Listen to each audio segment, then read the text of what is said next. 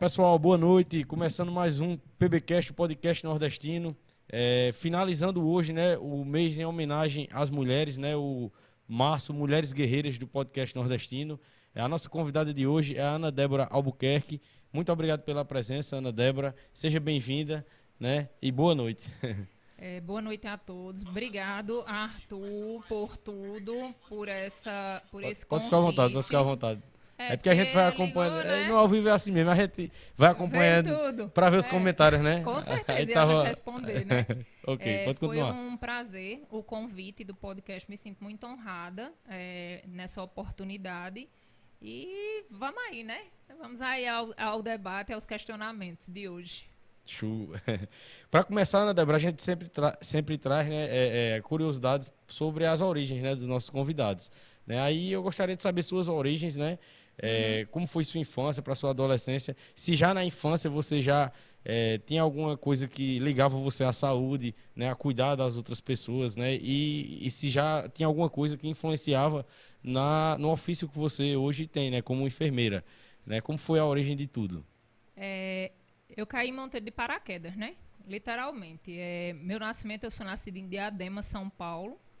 E minha família, a raiz é São José de Piranhas, é, divisa Cajazeiras, uhum. Ceará. Certo. Né? E eu fiz faculdade, passei na Faculdade Federal, fui morar em João Pessoa. Mas, assim, desde sempre era a questão realmente do cuidar. Né? E minha mãe queria muito que eu fizesse a área jurídica. Por minha mãe, o desejo dela era que eu fizesse direito, fizesse promotoria mas nunca foi minha área. Eu sou meia arengueira, meio briguenta, mas não era para a área do jurídico. E aí eu fui fazer enfermagem e foi uma coisa que me encantou realmente. E era uma época que a enfermagem era muito menos conhecida do que hoje, valorizada. Eu tenho 19 anos de profissão uhum. e quando eu me formei, na semana da minha formatura, eu recebi um convite para aviar Monteiro, de uma pessoa que é natural de Monteiro, e eu era muito amiga da filha dela é, de Dona Tita. E eu disse, eu vou, não sei onde é não, mas eu vou. E entrei dentro uhum. de um uhum. ônibus, vim e me apaixonei por Monteiro. Literalmente, era para passar uns seis meses. Meu pai não queria que eu viesse para cá porque era muito distante. E a gente realmente sabia nem onde era. Uhum. A única referência que eu tinha é que era a terra de Magníficos e Flávio é, José. Era, era isso que eu ia coisa. falar, era isso que eu ia falar. Até o momento você sabia Só que era sabia a terra deles, né? A terra deles. E e vim para Monteiro, realmente para passar uma, uma chuva.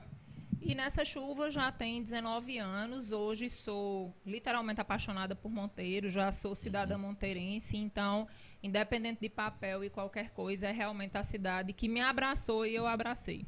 É, eu ia até comentar também que parece que é uma coisa assim, né? É, não só você, né? Eu também passei por isso. E acho que todas as pessoas que eu conheço que vieram de outras cidades para Monteiro se apaixonaram pela cidade, né? E a gente cria um carinho mesmo né, pela, pela terra aqui de é, Monteiro, né? E Monteiro tem uma particularidade, é uma população muito acolhedora. É. é uma cidade encantadora. Eu acho Monteiro uma cidade muito aconchegante. Minha mãe, quando vinha passear, ela era louca por Monteiro. E é uma cidade realmente, assim, eu cheguei e conheci uma turma muito boa, que é a minha turma de amizade até hoje. E são coisas que fazem com que a gente tenha apego emocional. Uhum. Eu tive outras propostas para ir na época para Alagoas, para Bahia, até mesmo para Cajazeiras, que era vizinho à cidade de meus pais. Mas aí o laço umbilical já tinha sido formado, aí foi mais difícil cortar. Show de bola. É, a questão da, da, a, da enfermagem, de fato, você. É, assim, eu, eu, creio que, né, que os, os maiores momentos da sua carreira até hoje tem, tem, aconteceram aqui também na cidade de Monteiro, né, na sua carreira profissional. Mas antes de, de, de, iniciar o trabalho aqui, você ainda chegou a trabalhar é, em outras cidades, né? Antes não, de chegar aqui, não, já? Monteiro foi minha primeira proposta de emprego. Uhum. Quando eu cheguei a Monteiro, eu fui trabalhar no sítio Santa Catarina, na, na antiga, como a gente chamava, Programa de Saúde da Família. Era um programa uhum. e que depois de programa passou a ser estratégia, que foi uma mudança é, no governo Lula, que era exatamente para não acabar mais com o programa, e hoje é Estratégia Saúde da Família, né? Atenção primária em saúde. Então, eu trabalhei seis anos e meio em Santa Catarina, e quando eu tive minha filha, eu pedi é, transferência para vir para a rua, porque ficava mais próximo, uhum. qualquer coisa que acontecesse. E desde então, em maio, fará agora 13 anos, eu, eu trabalho no PSF3 na Rua do Matador. Então, é realmente apego emocional mesmo, sabe? E aqui em 2000 e 2011 eu comecei a, a parte docente. Eu ministrava aula aos alunos do Rio Branco, de Arco Verde. Os alunos que eram daqui, eles vinham de Arco Verde e a gente fazia estágios sextas, sábados e domingos. Depois eu lecionei com as turmas da ESA, enfermagem em graduação. Eles vinham para Monteiro. Então a gente passou esse processo uns três ou quatro anos. Posterior veio as escolas Paulista, Santos Pedito, é, hoje SEC, lecionei em todas. Em 2014 eu comecei a trabalhar no Hospital Santa Filomena como plantonista. Nesse mesmo período, eu passei num processo seletivo de Sertânia. Eu ainda trabalhei sete meses em Sertânia, na, na parte de triagem e urgência de Sertânia. E posterior eu fiquei só no hospital desde 2014 e agora em maio vai fazer três anos que a gente está à frente da coordenação de enfermagem. Show, viu? Sobre a questão da atenção básica, vamos, vamos assim falar um pouco de cada uma das áreas, né? Tanto que você atuou quanto assim das principais uhum. da, da, enfermagem, né? Que foram elas mesmas, né? Sobre a, a, atenção básica, né? Você teve a experiência da, da zona rural e né, depois veio para a zona urbana, onde está até hoje. É, qual assim a diferença de, de, de peculiaridade do, do, dos pacientes, né, do, do, público em geral também dessas localidades, uh, Ana Débora, e para a zona urbana assim? O que te impactou assim de, de mudança quando você fez essa transição também, né? É, primeiro, quando a gente vem trabalhar numa terra alheia a você, que você não conhece, tudo é muito impactante. Né? E eu fui muito bem acolhida em Santa Catarina. Mas, por incrível que pareça, são situações de saúde, mesmo a gente trabalhando no mesmo município, são situações de saúde bem distintas. Então, por exemplo, em Santa Catarina eu trabalhei muito com hanseníase. Já no PSF que eu trabalho hoje, eu tive uma demanda muito maior de tuberculose. Então você vê que é uma mesma, a mesma abrangência, mas com peculiaridades. Então, por exemplo, zona rural, a gente fez um trabalho até com a UEPB. A UEPB veio a Monteiro, a gente fez um trabalho. E eu joguei, na, joguei assim na cara de todo mundo que eu achava que eu sabia qual era o problema de lá. E a gente apostou na hipertensão e diabetes. E a gente descobriu que naquela época o grande problema era lixo a céu aberto. Que traziam outras doenças, a própria história dos, do, de, de, do fogo, né? De você incinerar. Uhum o, materi o material de lixo, o pessoal não sabia, as toxinas que vinham do plástico. Então, a gente, quando vai trabalhar realmente, a gente percebe essas diferenças. É, hoje, na zona urbana, eu percebo, por exemplo, a questão de doenças sexualmente transmissíveis, elas muito mais presentes do que na zona rural, uhum. pelo menos no período que eu trabalhava. E aqui dentro da cidade também você vê uma diferença muito grande entre unidades. A gente conversa muito as enfermeiras com a coordenação e a gente percebe que tem unidade que não é. tem e tem outra unidade que ela tem mais. Então, assim, são coisas que se hoje eu sair do PSF da Rua do Matadouro e eu for trabalhar no PSF da subida do cemitério, eu vou me deparar com outras situações que eu não me deparei até hoje. Né? Por exemplo, é, zona rural tem muito a história. Agora diminuiu um pouco, mas a história de múltiplas gestações, Uhum. Né? É aquele que a gente brincava. Ainda não tem televisão em casa. Uhum. E na zona urbana, a gente já percebe, pelo menos na área que eu trabalho, um aumento novamente da gestação em adolescentes. 14, 13 anos. Então, são coisas realmente bem específicas de cada área, mesmo você morando dentro de um mesmo município. É muito interessante saber dessa realidade, né? E, e, e que você vivencia essa realidade, porque aí vem muita coisa na cabeça, né? Quando você fala de, de, desse índice de gravidez é, relacionado à idade da, das Sim. mulheres na área da zona urbana, a gente já pensa num monte de coisa. Na tecnologia, que é maior, né? No acesso à informação, que é maior, né? e que às vezes até torna as coisas muito precoces, né? É, exatamente quando a gente chegou, a gente falando exatamente da tecnologia, uhum. né? Quando eu cheguei, a gente falando sobre isso. Ela trouxe coisas boas, que ela aproxima o que está distante de você, uhum. mas ela também traz informações para você que nem sempre são as informações corretas.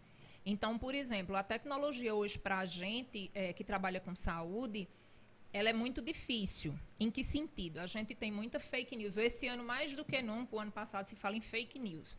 Então, a gente tem muito essas coisas jogadas no ventilador. Uhum. Muitas meninas em idade de 12, 13 anos fazendo uso de pílula dia seguinte, a gente não sabe que não é o melhor método de barreira. É, hoje, muitos, muitos rapazes procurando as unidades e quando a gente faz os exames, a sífilis aumentando consideravelmente no município. E você diz assim, mas é uma galera tão informada, uhum. só que eu acho que também tudo em excesso é veneno.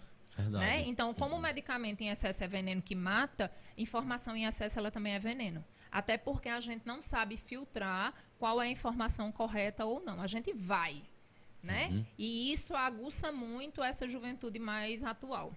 É, isso, é, entrar nesse assunto é muito bom, né, Débora? Eu não tinha nem imaginado, né? Nem, eu coloquei algumas coisas aqui pra gente citar, né? E entrou num assunto muito uhum. interessante, uhum. né? Que até fica assim, é, é, eu queria é, te pedir assim, até que, que orientasse né, algum jovem que esteja nos assistindo e que vão assistir também depois, Sim. sobre é, é, assim, a realidade que chega para vocês é, relacionada às doenças sexualmente transmissíveis Sim. E o que vocês analisam e, e, e visualizam que pode ser feito pelo, pelos jovens, né? Para se prevenir no geral, né? Porque muita gente, assim, sabe de, de, de conceitos genéricos, né?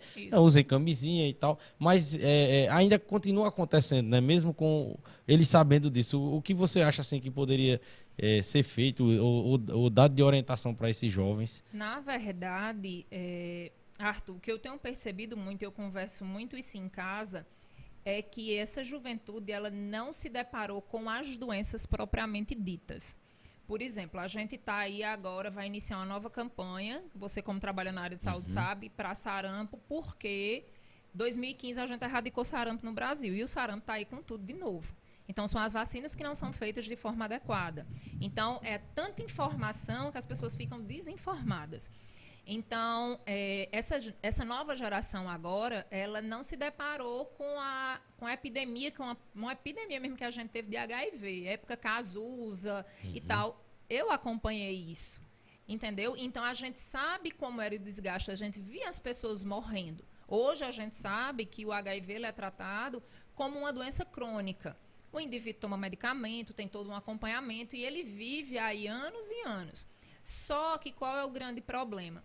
Essa juventude, ela é muito assim, é, quando a gente dá informação, eles dizem que a gente é muito careta. Em que sentido? Eu brinco, eu disse, olha, a minha geração é uma geração de que a gente paquerava. Hoje é a geração de não saber nem o nome, é. E as pessoas, eu até brinquei esses dias num, numa palestra que eu dei na, numa escola. É a geração do se deitar. E aí o se deitar, eles se preocupam com uma gravidez. E aí eles vão para a pílula do dia seguinte, porque eles também não querem é, ficar tomando injeção, outros métodos de barreira. E a pílula do dia seguinte é muito. É, se tornou como se fosse a primeira opção. E na verdade não é.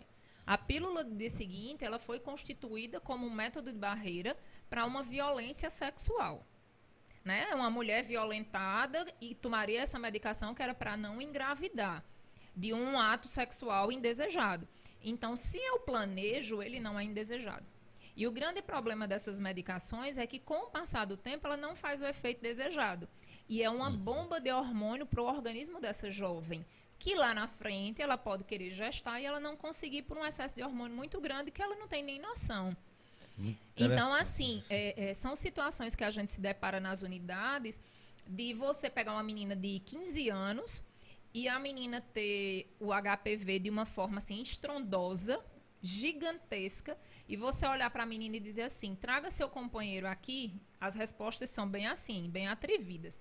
Eu não posso, não, porque ele é casado. Mas você é uma menina tão jovem, tão bonita, você podia se envolver. Não, me envolver com um homem desse para mim é bacana, eu só vou ganhar a parte boa que é a parte de presentes, a parte de viagens. E aí você vai ver uma cadeia, uma sucessão uhum. de transmissão de doenças. Porque você é um menino jovem, você é comprometido, mas digamos que não fosse, você vai chegar nessa festa, você vai se interessar por essa menina, automaticamente o que ela tem já passou para você, e, e esse passar. cara casado já passou para a esposa Exato. dele. Então, a gente trabalha muito, a gente brinca que essas doenças é, sexualmente transmissíveis, elas aparecem em duas fases muito presentes.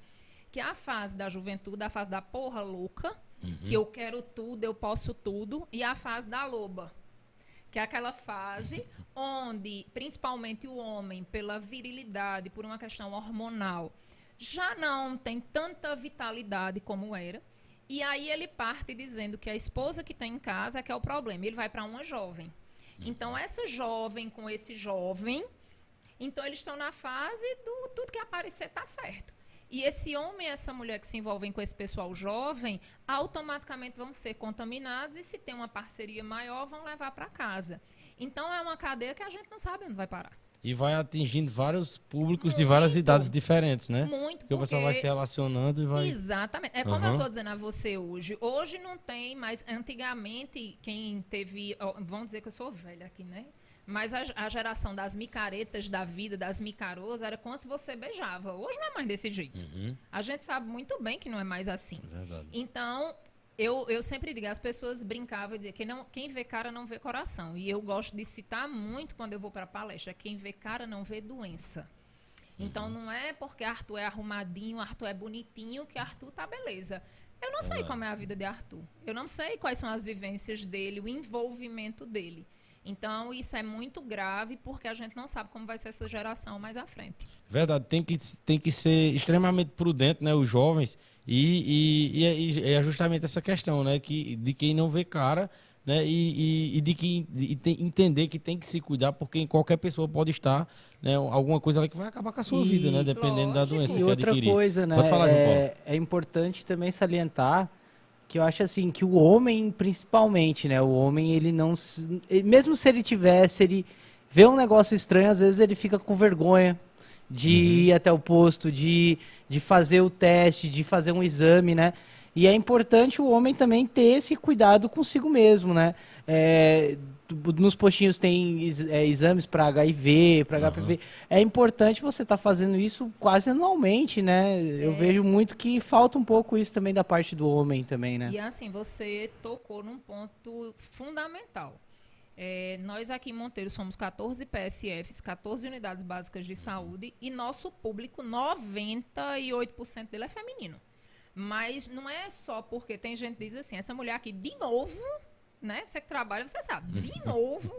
Mas essa mulher, muitas vezes, ela não está lá para fazer uma consulta novamente para ela. É uma consulta para o filho dela que não quer ir na unidade, é a consulta para o é. marido dela que não quer ir na unidade. E tem coisas que elas precisam ser investigadas. Não é só eu chegar e dizer assim: toma esse remédio que vai ficar bom. Uhum. Eu preciso investigar. E quando você fala nessa parte do homem, hoje na unidade que eu trabalho, é, a maior parte dos exames, quem tem dado positivo para sífilis, que realmente tem sido um caso mais alarmante, são homens que procuram um médico, se queixam de alguma coisa, e eu tenho um médico muito parceiro, que é o doutor Marcel, uhum. e o doutor Marcel vai, passa os testes rápidos, diz assim, procura a enfermeira. E essa pessoa vem, quando a gente faz o teste, essa pessoa está positiva para sífilis. E muitas vezes a pessoa não acredita, porque é um teste rápido, não volta à unidade, e isso é uma doença que ela não desaparece se você não fizer tratamento. E ela pode até, com o passar dos anos, levar à morte.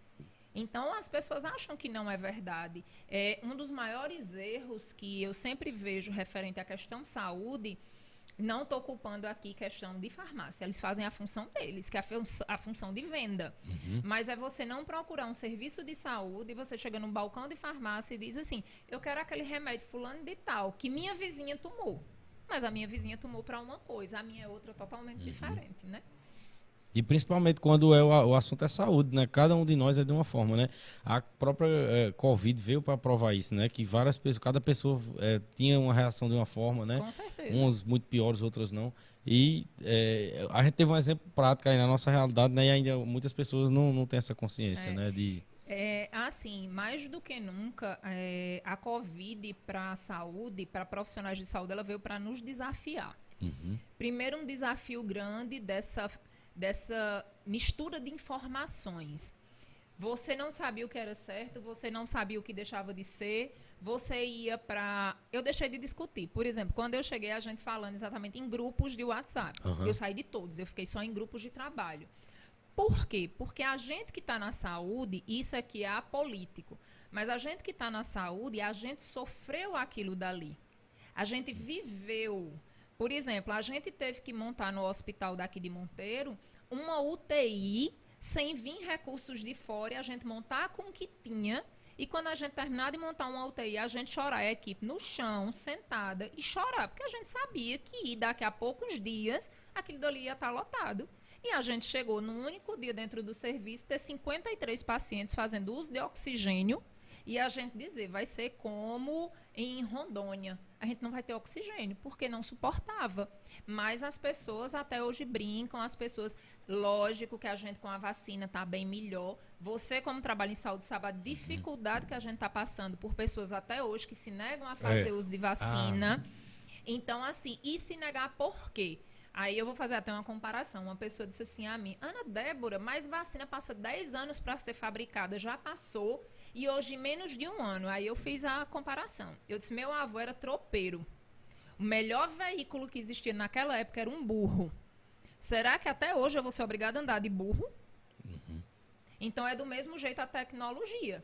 Meu pai trabalhou na Volkswagen Caminhões. Era um mês para você montar um caminhão.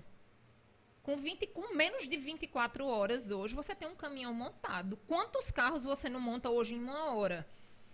Então, será que a tecnologia também para a saúde e para a vacina, ela não pode ter avançado dessa forma? Era o mundo inteiro buscando uma solução.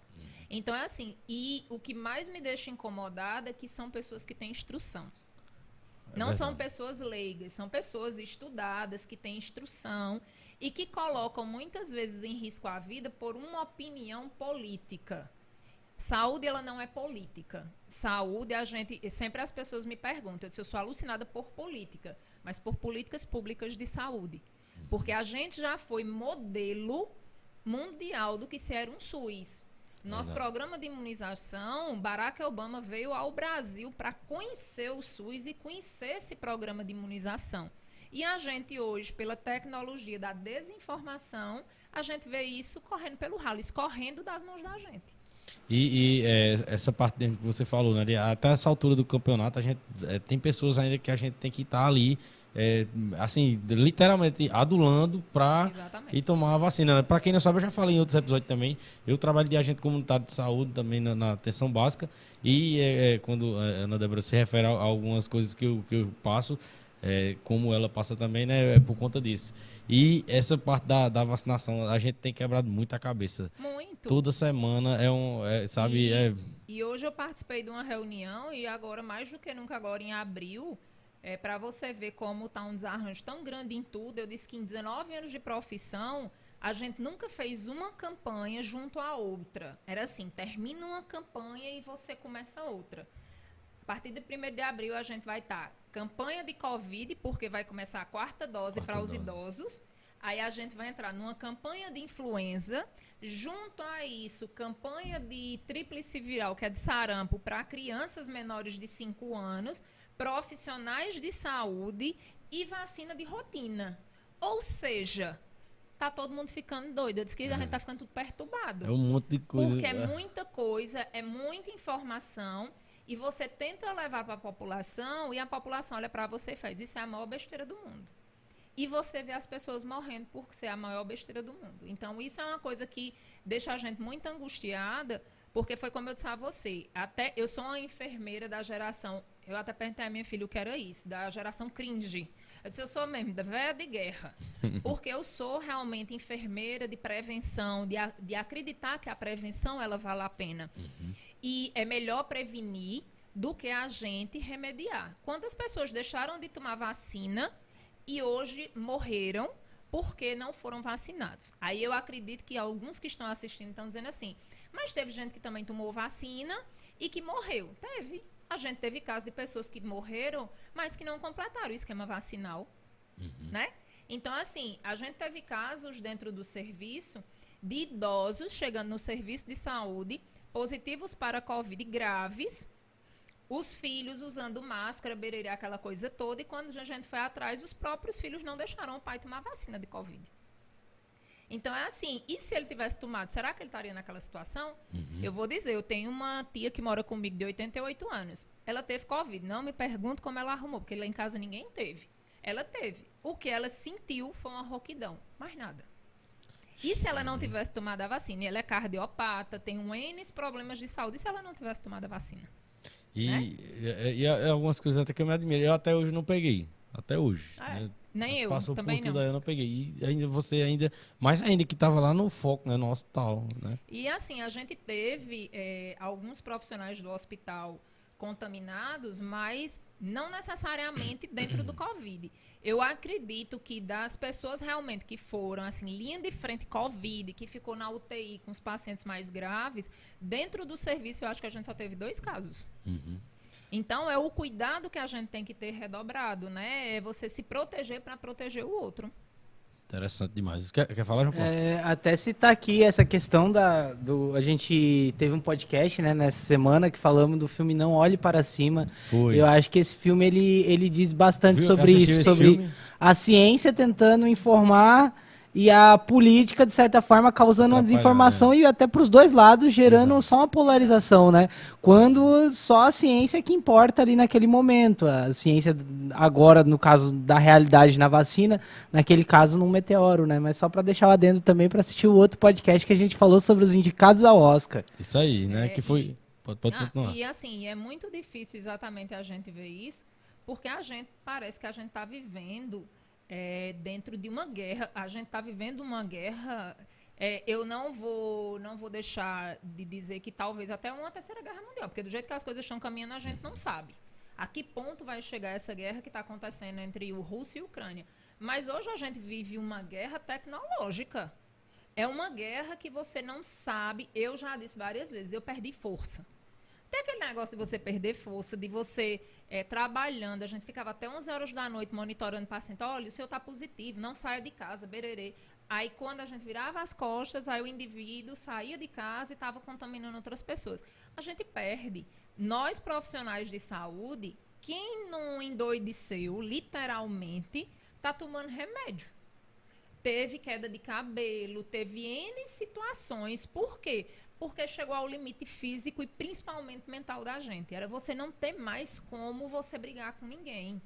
E, e lidar com o ser humano é muito difícil, é difícil demais. Muito. É é assim, é 20, c- 100 cabeças, cada uma é um mundo, cada uma pensa de um jeito, cada um tem uma opinião e você ter que, é, é, cada um tratar de uma forma é muito difícil. Essa situação mesmo eu me identifiquei, teve umas 4 a 5 pessoas que aconteceu isso, né? Era pra estar em isolamento naquela época que tava Sim. pipocando mesmo, eu vi a pessoa saindo, entendeu? Sem máscara, e eu, é complicado, né? Como é, que É, vai... E até as pessoas dizem assim, mas tudo tem que voltar ao normal. Eu, eu concordo. Mas eu acredito que se a população em geral ela ajudasse realmente para a gente terminar essa vacinação, era muito mais fácil. Eu disse, eu sempre brinco com meu esposo, eu disse a ele, eu acho que eu preciso ir para um psicólogo, fazer uma terapia para eu voltar a aglomerar, porque eu não vou mentir. Quando eu vejo a aglomeração, me, me dá um desespero. Por quê? Porque a gente viu, liberaram, foi feito é, festa e verão, foi feito não sei o quê. Estoura tudo de novo. Estourou. Né? Por quê? Porque a gente sabe que tem pessoas que não têm vac- não estão vacinadas. A gente está vendo aí, até hoje, uma criminalidade que é o roubo de cartão de vacina. São Paulo, hoje, um dos maiores índices de roubo, de assalto, é de cartão de vacina, de Covid. Isso não existe. Que é exatamente as pessoas pegarem um cartão de vacina que não lhe pertence, mas para ter o direito do passaporte de vacina onde estava exigido, mas porque não quer tomar vacina. É, é impressionante, Entendeu? né? Eu acho que é só no Brasil também que, que sai. O Brasil sempre é diferente, né? Por... A gente pegou um caso desse aqui em Monteiro. A pessoa tomou a primeira dose da vacina e teve uma festa, se não me engano, Sumé, Serra Branca, em algum canto aqui próximo. E a pessoa chegou depois no PSF para tomar a vacina, a segunda dose, mas chegou com a segunda dose marcada. Aí a gente achou estranho, colocou até no grupo, não foi na minha unidade, foi em outra, a gente divide essas informações. Aí a vacinadora fez, essa letra não é minha. Aí a gente, não existe esse lote de vacina. E a pessoa terminou confirmando que para poder entrar na festa tinha que ter pelo menos duas doses da vacina. E a pessoa falsificou o cartão que era para entrar Fraudou na a, a- a outra dose, né? Eu, eu disse à vacinadora, eu tinha entrado na justiça. Porque isso é uma fraude. Porque você está usando o nome da pessoa. A pessoa assinou por uma, uma profissional. Verdade, entendeu? né? Então isso é muito grave. Você vê até onde a mente humana ela chega, né? A gente também passou por, passou por situações assim, né? A vacinação era na sexta No sábado. a- Amanhã eu acho que vai ter essa situação aqui em algum Em PSF. algum canto. No sábado ia ter uma festa, né? Aí é, tem algumas pessoas que têm reação, né? à vacina. Fica um pouco é, é, é, com febre, fica um pouco, né? Borocochô e tal no, no, no outro dia ou até no mesmo dia, né? Da vacinação, né? Exato. Eu tive só na, na, na dose 2 que eu, que eu fiquei dessa forma, depois não tive mais nenhuma. E aí, é, por conta disso, algumas pessoas iam lá, né? Não, iam lá não. A gente avisava, ó, pra tomar vacina e tal amanhã. A pessoa dizia, não, eu não vou não, porque se tiver gripado não pode tomar, né? Eu tô Isso. Gripado, pra não ir, pra, com medo de dar uma reação pra não, não conseguir ir pra festa, diga aí. Não, né? lá na unidade eu acho que eu tenho paciente que faz dois anos que ele tá gripado.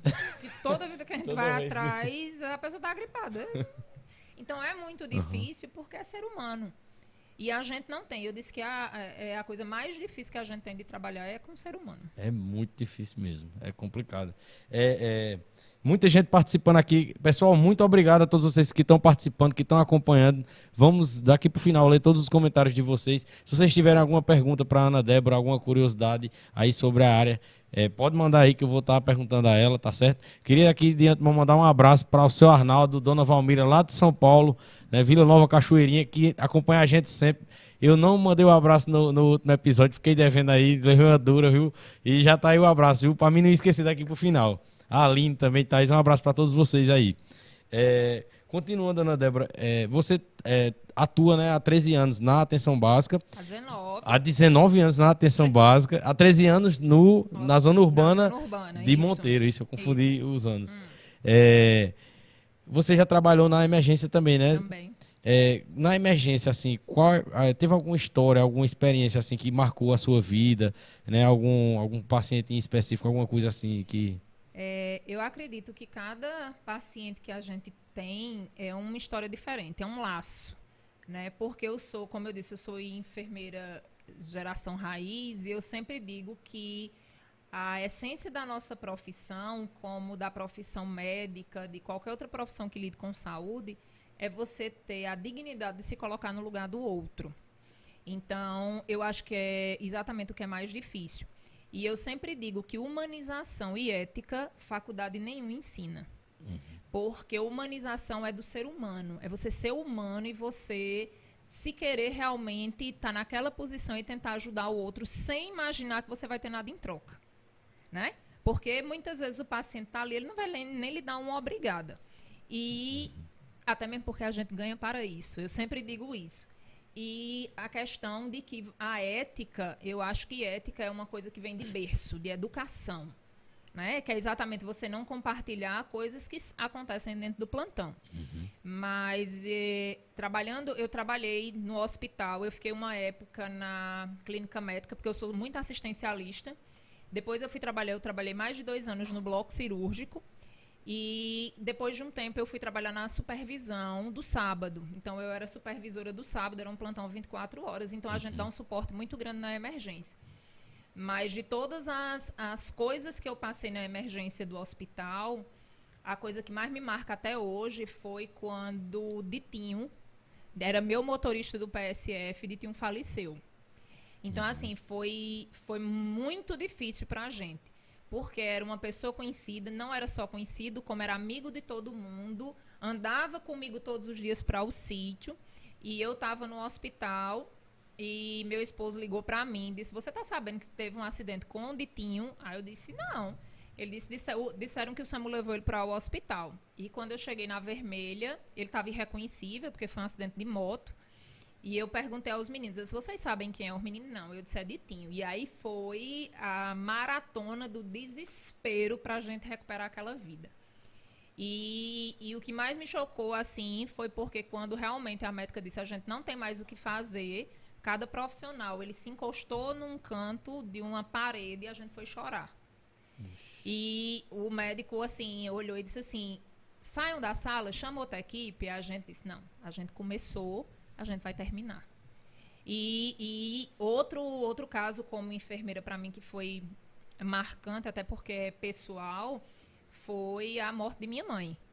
É, minha mãe teve um problema de saúde, eu trouxe ela para ficar comigo aqui, ela ficou 22 dias. E quando a gente acordou, ela se, se queixou de uma dor epigástrica, uma dor de estômago. Eu levei para o hospital.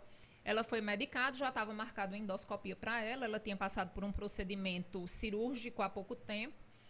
E quando fez a endoscopia, o médico disse: Olha, Ana Débora, sua mãe está tendo uma, um sangramento na segunda porção do duodeno, isso foi em decorrência do procedimento. E a gente vai transferir ela agora. Foi logo que o SAMU daqui inaugurou, há 10 anos. Uhum. E a técnica olhou para mim e disse: Ana Débora, sua mãe tá cianótica, que é roxa. Ela tá ficando arroxeada. Eu olhei pro médico e disse: Minha mãe tá parando. E aí a primeira reanimação dela, quem fez fui eu, junto ao Ixi. médico. E quando meu esposo chegou, ele disse: Tira ela daqui agora. Então, quando ele disse aquilo, eu sabia que, que era complicado. E foi. Eu encontrei com outro colega, que é o doutor Severino, onde eu devo favor até hoje por essa atitude, junto à doutora Ana, doutora Merenciana e doutor Tarcísio. E doutor Severino subiu para fazer esse procedimento com o doutor Tarcísio e, e a única coisa que eu lembro foi posterior, o doutor Tarcísio descendo, eu disse minha mãe, a única coisa que ele fez foi chorar. Né? Então são assim, mas naquele momento eu não podia fraquejar. Porque se eu fraquejasse, eu sabia que eu não dava o direito a ela de uma tentativa de sobrevivência. Então, se só tinha eu e o médico, ali eu era enfermeira. É, eu tenho, o médico brinca comigo, eu tenho um amigo psiquiatra que ele diz que eu fecho e abro caixinhas muito rápida. Porque eu consigo fazer isso. Agora eu tenho que ser enfermeira. Então, foi na transferência dela, quando ela foi para o sertão, em óbito e tudo. E eu só me permiti viver o luto no domingo. Por quê? Porque até lá eu não podia viver o luto porque tinha toda uma situação ah, de sobrevivência. Mas nem todo profissional, nem todo ser humano ele vai ser dessa forma. Eu acho que poucas pessoas, né, iriam é, manter ali, né, o profissionalismo Não ali. é né, e- fácil, não Aham. é fácil. É assim, eu, eu brinco, eu acho que eu cego e digo assim, não é nada meu e vamos adiante. Até porque vo- você tem que fazer. Eu Uhum. sou muito assim, no ímpeto. É, eu fui, estava fazendo a medicação de uma amiga minha e quando eu passei ali por trás da antiga UEPB, ali na principal, eu só vi o pessoal correndo quando eu vi, tava um rapaz caído. A bis abriu no meio, o rapaz caído. Eu não tive dúvida. Deixei carro aberto no meio da rua, deixei tudo. Aí chegou uma pessoa e disse assim: Você está sem luva. Eu digo: A mão eu lavo depois. Mas não pode pegar num paciente todo ensanguentado, sem luva. Eu digo: Rapaz, ou eu seguro o rapaz e o SAMU chega e socorre e ele não tem uma lesão, ou eu vou pensar na mão que está suja de sangue. E bacana, é urgência, a gente não tem o que fazer. Então, a questão da urgência, ela não é para todo profissional. Nem profissional que é da área de saúde. Porque você precisa, naquele momento, ter o sangue frio. Você parar e dizer, ou eu vou chorar, ou eu vou socorrer. E uma das coisas mais difíceis que a gente tem de trabalhar, realmente, é com urgências pediátricas. É muito difícil. Imagina ainda. ainda, Muito, né? muito. Porque é uma criança. Aham. É uma bebê. E você, assim, dizer assim, eu tenho o meu filho, principalmente quando a gente passa a ser pai e mãe, você se coloca naquele lugar. Então, são situações que não são muito agradáveis, não. Tem, a gente tem o bônus, mas a gente também tem os ônus da profissão. Eu imagino, é, é, como é que eu posso dizer? E ainda quando é criança, né? é, é, na maioria das vezes ele não sabe onde é que tá doendo, ele não sabe explicar o que é que ele tá. Ixi, é, é muito complicado. E você é, presenciar aquele sofrimento, né? E é o mistério da vida, né? Aham. Que a gente se pergunta tanto. Tem tanto adulto que já está acamado há tanto tempo e está ali sobrevivendo. E uma criança chega e morre. Assim, e você não sabe o que é que você faz. É, é muito, é muito. É uma profissão, profissão da área de saúde, principalmente a que trabalha em serviço hospitalar, é uma profissão muito desgastante emocionalmente. É tanto que existe estudos é, comprovados que a cada ano de trabalho em plantões noturnos você envelhece três anos. Então, se você olhar todas as pessoas que estão trabalhando em plantões noturnos, elas são muito mais envelhecidas. A gente não dorme, a gente sabe, perdeu uma noite de sono, você não recupera mais nunca. A gente não se alimenta bem, porque por mais que a gente queira dizer que fruta vai sustentar a gente na madrugada, ela não sustenta, né? Pronto, amanhã, amanhã não, eu estou querendo amanhã sábado. Sábado vai ter uma festa. E por toda a movimentação, a gente imagina que vai ser uma festa grande. Então o hospital já se prepara, porque a gente sabe que a bagaceira na madrugada é grande. É bebida, é acidente, é briga, é... Então, assim, você já fica na atenção do que é que pode acontecer, né? E tirando que é um desgaste emocional muito grande. Porque são... Você nunca está adaptado a perdas. E você, por mais que você faça, você perder não é fácil. E eu acho que foi isso que mexeu muito com a gente na época da Covid. E, o, e é um serviço também que, além de, de explorar muito essa área da pressão mental né, que, que vocês têm, Uhum. Tem a questão também da, da. que até a adrenalina também acontece às vezes, principalmente nesses dias também, né? Que Muito. chega alguém alterado e tudo mais. E ali o, o profissional tá numa, numa, é numa montanha russa, né?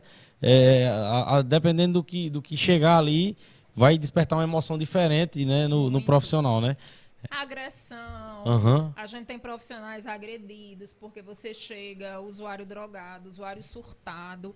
Então você não sabe o que é que ele espera. Né? A gente tá ali aberto a qualquer coisa que possa acontecer, né? Tem alguma coisa, Ana Débora, que você fazia na época que a Covid tava brabo mesmo o negócio e tal? Tinha alguma coisa assim que, que é, é, você se apegava em alguma coisa, não sei, a religião, pra a Deus, né? Pra aguentar mesmo, entendeu? E, e como você disse, né? Não enlouquecer mesmo, porque a pessoa fica a ponto de de ficar à beira da loucura, né? De tanta pressão, de tanta. É, minha sustentação foi única e exclusivamente oração. É, quando a Covid começou, eu tive muito receio da minha família. Porque como eu também trabalho no hospital e na atenção básica, quando o Covid começou a, est- a estourar mesmo em Monteiro, a gestão municipal ela me liberou durante cinco meses para eu ficar só no hospital. Então, eu chegava no hospital sete da manhã, tinha eu chegar em casa meia-noite. E eu fiz um acordo com o meu marido. Eu vou tirar todo mundo de casa. Então, todo mundo foi para casa de minha sogra. Minha tia, minha filha, ele. Mas, Ana, tu vai ficar só? Eu disse, vou. E eu, eu digo que Deus sabe de todas as coisas. Ali ele estava me preparando para o que vinha depois. Né? Que foi realmente esses cinco meses, assim, sozinha, de muita oração. Ele ia lá em casa, eu dizia, vai embora. Porque a gente não sabia como era essa contaminação. Eu passava na porta da casa de minha sogra e falava com minha filha e com minha tia, que eu chamo de mamãe, pela porta. Porque a gente não sabia realmente como era. Então, é, se não fosse a parte religiosa, e eu terminei precisando realmente de ajuda médica, eu dei uma surtada legal mesmo. Não é, com a história de depressão emocional. A minha veio como questão realmente sistemática. Eu tive um problema muito sério de estômago, mas eu fiz todo tipo de exame, não dava nada. Para você ter noção, eu passei cinco dias vomitando. Não tinha remédio que cessasse, não tinha nada. E foi muito desgastante. Eu tive que me afastar do trabalho durante um mês. E no dia que eu volto para o trabalho, foi o dia que a gente perdeu os dois colegas da enfermagem do hospital para a Covid. Então, você estava tentando levantar do fundo do poço e você recebe uma porrada daquela, sabe? Então, foi muito difícil e realmente, assim, foi ajuda médica, ajuda da família que esteve ali junto e questão é, realmente de oração. Deus acima de qualquer coisa. Imagino, viu? É, é, eu lembro, né, que até na, na, na época é, toda a cidade, né, foi ficou muito comovida, né, com a situação, né? Muito. Inclusive Ivan também era agente comunitário de saúde, né? Exatamente. E Ivan, a gente brincava que Ivan era era nosso bichinho de estimação, porque a gente mexia com ele demais no hospital, em todo canto ele estava. E até hoje a gente diz que é um buraco no serviço. A gente reclamava com ele e a gente tinha esse cuidado. Realmente era o menino que a gente cuidava no serviço. E Janielma era uma das técnicas que a gente tinha mais alegres e mais animadas. Ela não deixava ninguém ficar triste. Então foi um impacto muito grande. A gente, eu entrei, foi no primeiro dia que eu retornei. Eu vi a notícia no grupo do hospital de, de Ivan. Eu fui para o hospital quando a gente terminou de arrumar tudo para o cortejo de Ivan, preparar como seria. Chega a notícia. A gente mandou fazer faixa, aí chegar a notícia. Janielma também morreu. Eu Disse, meu povo, a gente não aguenta, não. Aí vamos a gente preparar tudo de novo, porque Ivan chegava de 5 e meia, 6 horas e Janielma chegava de 8 horas. Então foi assim, foi muito desgastante para todo mundo. É tanto que naquele dia, na época, eu disse ao diretor, que era Célio Roberto, eu disse, hoje não cobre nada da gente. Que hoje a equipe vai errar nome de paciente, a equipe vai chorar. E a única coisa que eu dizia a Deus, hoje não faça, não faça que seja um plantão carregado. Porque se for, ninguém tem estrutura para nada. E outra coisa, né? Em qualquer empresa, se fosse uma empresa privada, se fosse até uma repartição, dependendo do que fosse, né? É, ó, um, a faleceu um funcionário, faleceu dois funcionários, aí, não vai ter expediente, vão- mas ali não pode parar, pode. porque vai vir mais pessoas, vai vir até mais profissionais doentes, né? O que Exatamente. tava passando. Imagina aí como ficou a cabeça do pessoal, né? Teve ainda muito que difícil. continuar o plantão, né? Teve que, Teve que continuar. Diga aí. Foi assim uma continuação, meio não continuação, era Aham. corpo presente, mas a gente precisava estar ali. Ixi, Né? É muito complicado. viu? Muito bom também você trazer esses relatos pra gente, né? Pra que as pessoas também, eh, muitas pessoas não sabem, né, a realidade Com assim. certeza. E trazer de, de uma forma eh, mais especificada é muito legal, pra, pra que as pessoas vejam, né? eh, e, e respeitem mais também os profissionais da saúde, né? A gente. É assim, é, te cortando, Arthur, Não, é, a gente falar. como profissional de saúde, eu entendo demais. Porque eu acredito que ninguém procura um PSF, principalmente uma UPA e um hospital, por brincadeira. Eu às vezes brinco que no PSF até vai. Mas quando a gente começa a procurar e investigar mais aquele paciente, é um paciente que tem problemas familiares, é um paciente que tem problemas emocionais e muitas vezes ele vai ali pedindo um socorro. Já no hospital e UPA, as pessoas estão procurando porque estão com a dor, estão, sabe? Mas às vezes chegam e dizem assim: Eu estou esperando há tanto tempo, mas você não sabe o que é está acontecendo ali dentro. Né? Tá tendo uma urgência, tá- você está tendo que reanimar, chega a ambulância toda hora, porque no serviço daqui nós atendemos 17 municípios. Então você imagina que está um plantão show de bola, bem bacaninha, daqui a pouco a bagaceira está formada né? Porque vem tudo para a gente. Então, a- é isso que a gente pede. A gente sabe que a questão de profissional de saúde, eu sempre brinco que é questão de RH. Recursos humanos. Eu não posso querer que todo mundo seja igual a fulano. Eles têm as particularidades, mas tem o dia também que a gente está com nossas dores, que a gente está com nossa, com nossa angústia. Eu me lembro que eu só fui muito grossa uma vez com uma paciente. Ela, quando minha mãe faleceu, eu viajei. E quando eu voltei, eu marquei o atendimento dela para o pré-natal de, de tarde. Aí ela chegou de manhã. Ela disse: Eu vou ser atendida de manhã. Eu mostro a você que eu vou ser atendida de manhã. Eu disse: Não, eu não tenho como lhe atender de manhã, porque a agenda está cheia. Ela disse: Problema seu. Porque você devia ter me atendido no dia que estava marcada. Se você é irresponsável, aí não deu, não. A única vez que aí eu peguei pesado. Aí eu disse a ela, eu gritei mesmo, eu disse a ela, queria eu no dia do seu atendimento estar aqui, porque no dia do seu atendimento era o dia que eu estava enterrando minha mãe. Então as pessoas não sabem o que é que acontece ali por trás, o que é que você tem. Tem alguns realmente que são escorões, é ser humano. A gente tem isso na, na educação, a gente tem isso na- no jurídico, a gente tem em todos os locais. Mas é uma questão de que a gente lida com vidas. É, eu conversando com você, você disse, eu estou fazendo direito. Se um, adi- se um advogado ele erra numa petição alguma coisa, a pessoa ela pode ser presa, pode, mas depois ela é indenizada, alguma coisa. Se a gente fizer uma medicação errada, o paciente morre. Morre, não, não tem volta. Não né? tem É, volta. verdade. Entendeu? Então é uma área que eu sempre digo que as pessoas que forem realmente um dia pensarem em fazer essa área, elas têm um cuidado muito grande. Por- principalmente a enfermagem, por quê? Médico, ele é prescritor. O médico chega, ele atende, ele, ele prescreve, ele tira de uma urgência, mas o administrador é a enfermagem. Então, se a enfermagem ela administrar uma medicação errada, a culpa é da enfermagem. Então a culpa maior sempre termina sendo da gente. Então, se você está interno num hospital, não é o médico que fira- não fica à beira-leito com você 24 horas, é a enfermagem. Então, se o paciente está ali, tem os episódios de vômito, de diarreia, quem vai limpar você, quem vai dar o banho é a enfermagem. Então, realmente é o cuidado. E, infelizmente, ainda é uma profissão muito desvalorizada em todos os sentidos. É, até me questionaram, eu gosto muito de estudar. Eu disse, eu fosse filho de rica, eu nunca tinha trabalhado na minha vida, eu só estudava. E eu disse, tá na hora da gente da enfermagem acordar e mostrar que a enfermagem também é ciência. A gente não precisa trabalhar atrelado a outros profissionais. Hoje a gente tem essa garantia. O conselho da gente conseguiu que a enfermagem conseguisse montar consultórios, clínicas de enfermagem. Então tá na hora realmente da gente mostrar que a gente também é ciência, que a gente também faz a nossa atuação sem precisar estar dentro de um serviço de hospital, sem precisar estar dentro de uma atenção básica. Agora isso precisa estudo e muito mais do que isso, compromisso. É, Ana Débora, foi muito bom também você falar sobre isso, né? Da, da- de ver a enfermagem como ciência. Eu, é, antes da, da, da gente fazer esse episódio aqui, né? Eu dei uma- umas estudadas, dei umas pesquisadas, né? Sobre, enfer, enfer- sobre a enfermagem, né? No, no geral.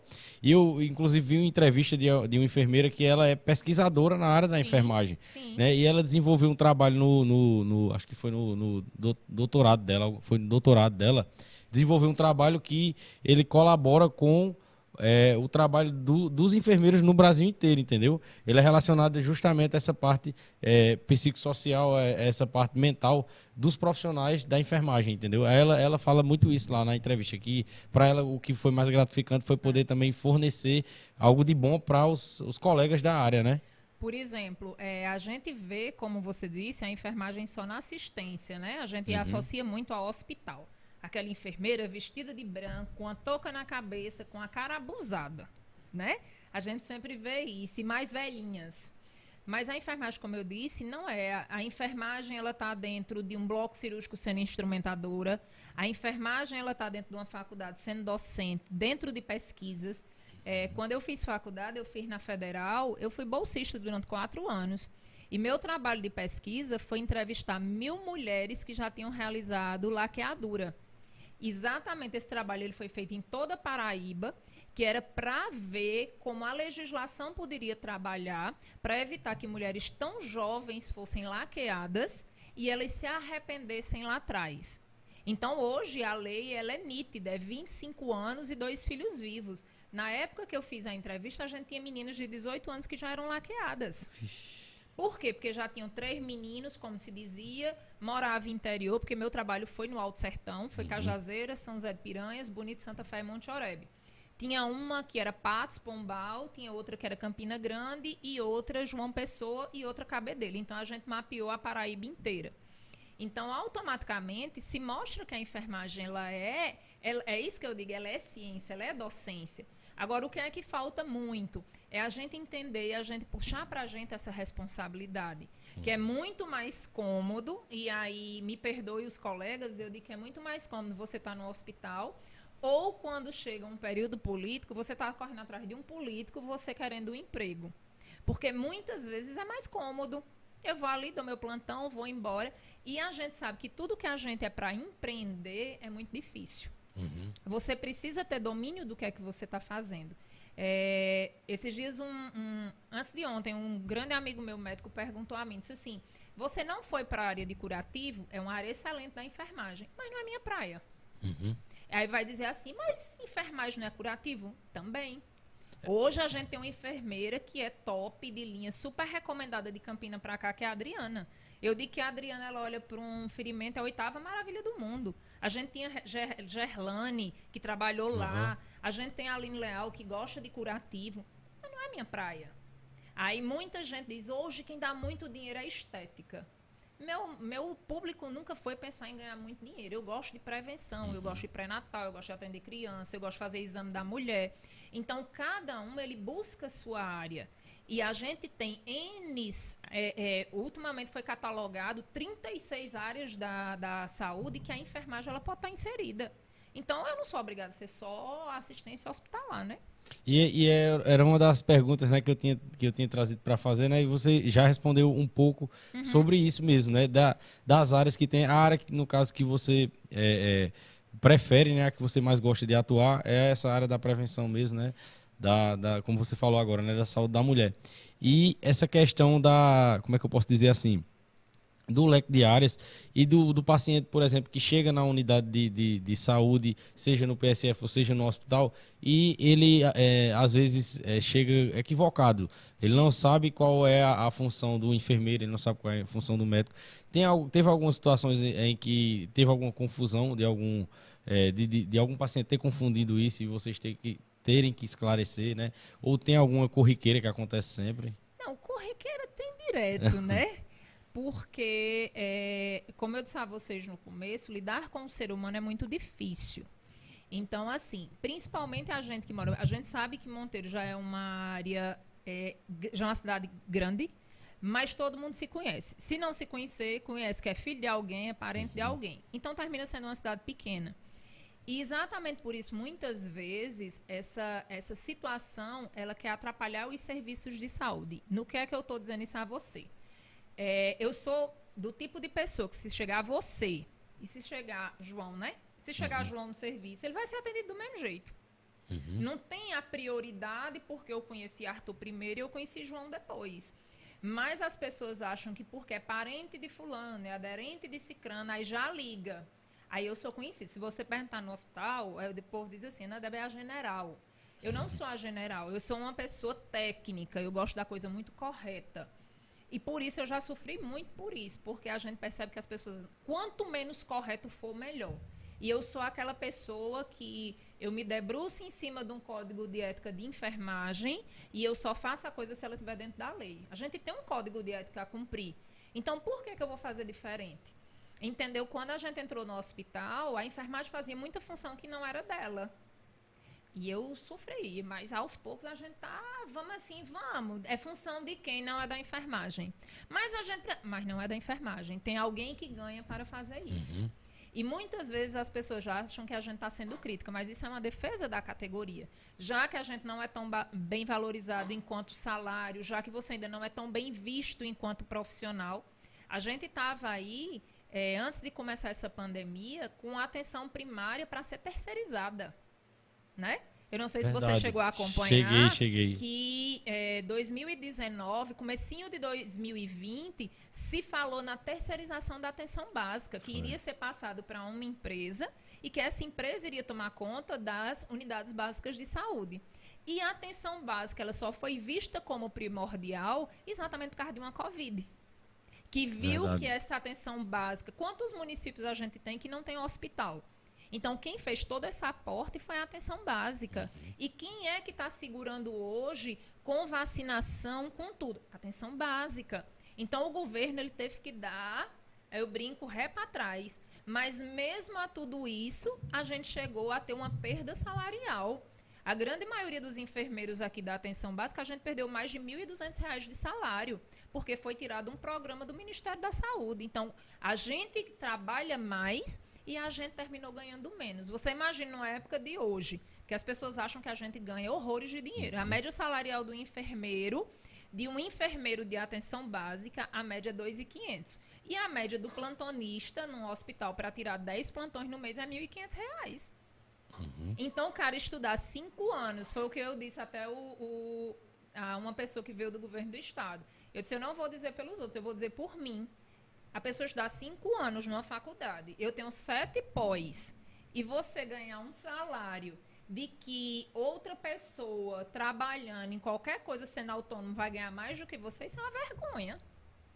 E ainda mais a bagagem que traz a, a função, né? Por exemplo, você Importância, assim, né, da função também. Você uhum, dizendo assim, a exato. área que você gosta. Complexidade. Eu sou muito arengueira. Uhum. Em que sentido? Por isso que eu acho que minha mãe dizia que eu ia dar certo na promotoria eu vou atrás. E se eu tiver certo, eu não abro um trem. Então, eu gosto muito da área de gestão.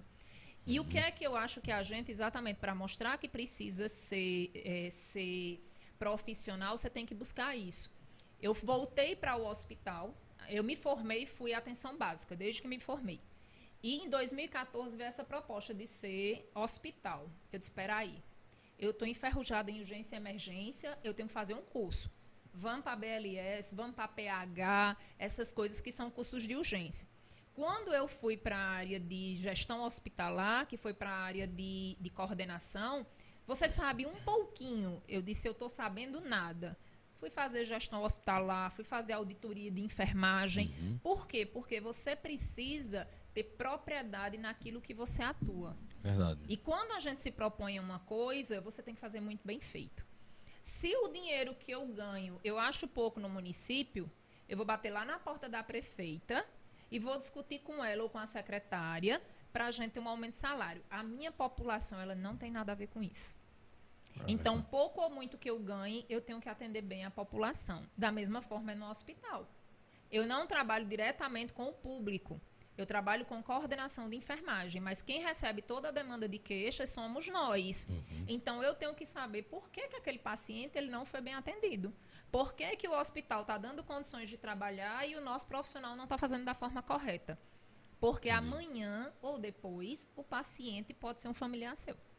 Verdade. E, e você tem uma, é, assim, uma experiência vasta, porque vai da, vai do, desde o do atendimento ao paciente, né, diretamente, e agora a relação com os profissionais também que são da, da categoria da área da enfermagem, para você coordenar, né?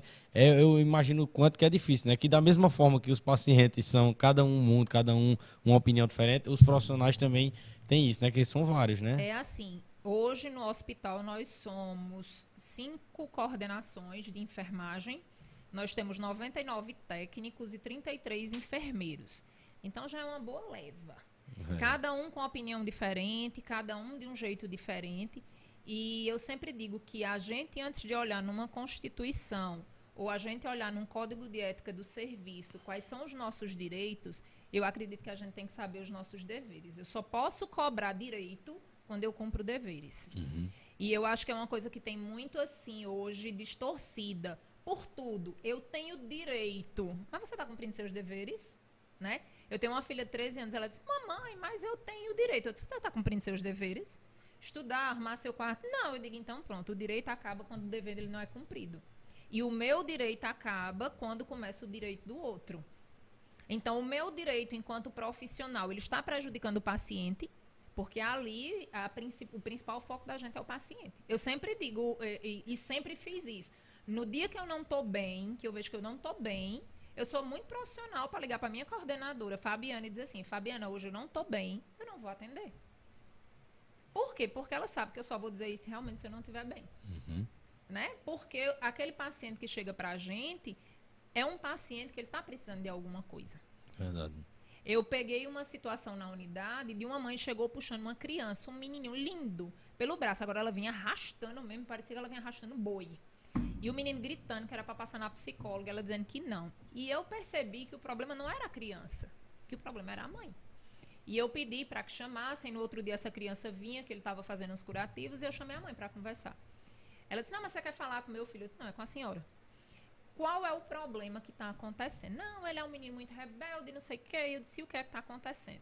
Aí olha a conjuntura: pai presidiário, mãe sem nenhum tipo de sustento.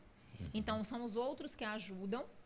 E todas as discussões que tinha era jogado na cara dos filhos, que eles só estavam passando aquela situação por causa dos filhos. Porque se não tivesse os meninos, ela já tinha ido embora. Então a causa ali não era a criança. Uhum. A causa ali era um problema muito maior que a família. A criança era um reflexo. A só. criança só uhum. foi um reflexo. E a gente encaminhou ela realmente, ela para atendimento. E ela chegou para a gente na unidade de dizer assim: muito obrigado. Meu filho hoje é outra pessoa. Eu disse: seu filho ou a senhora? Ela disse: não, sou eu que sou diferente. Então a gente tem que ter, tem, tem que tentar entender isso. Não é fácil.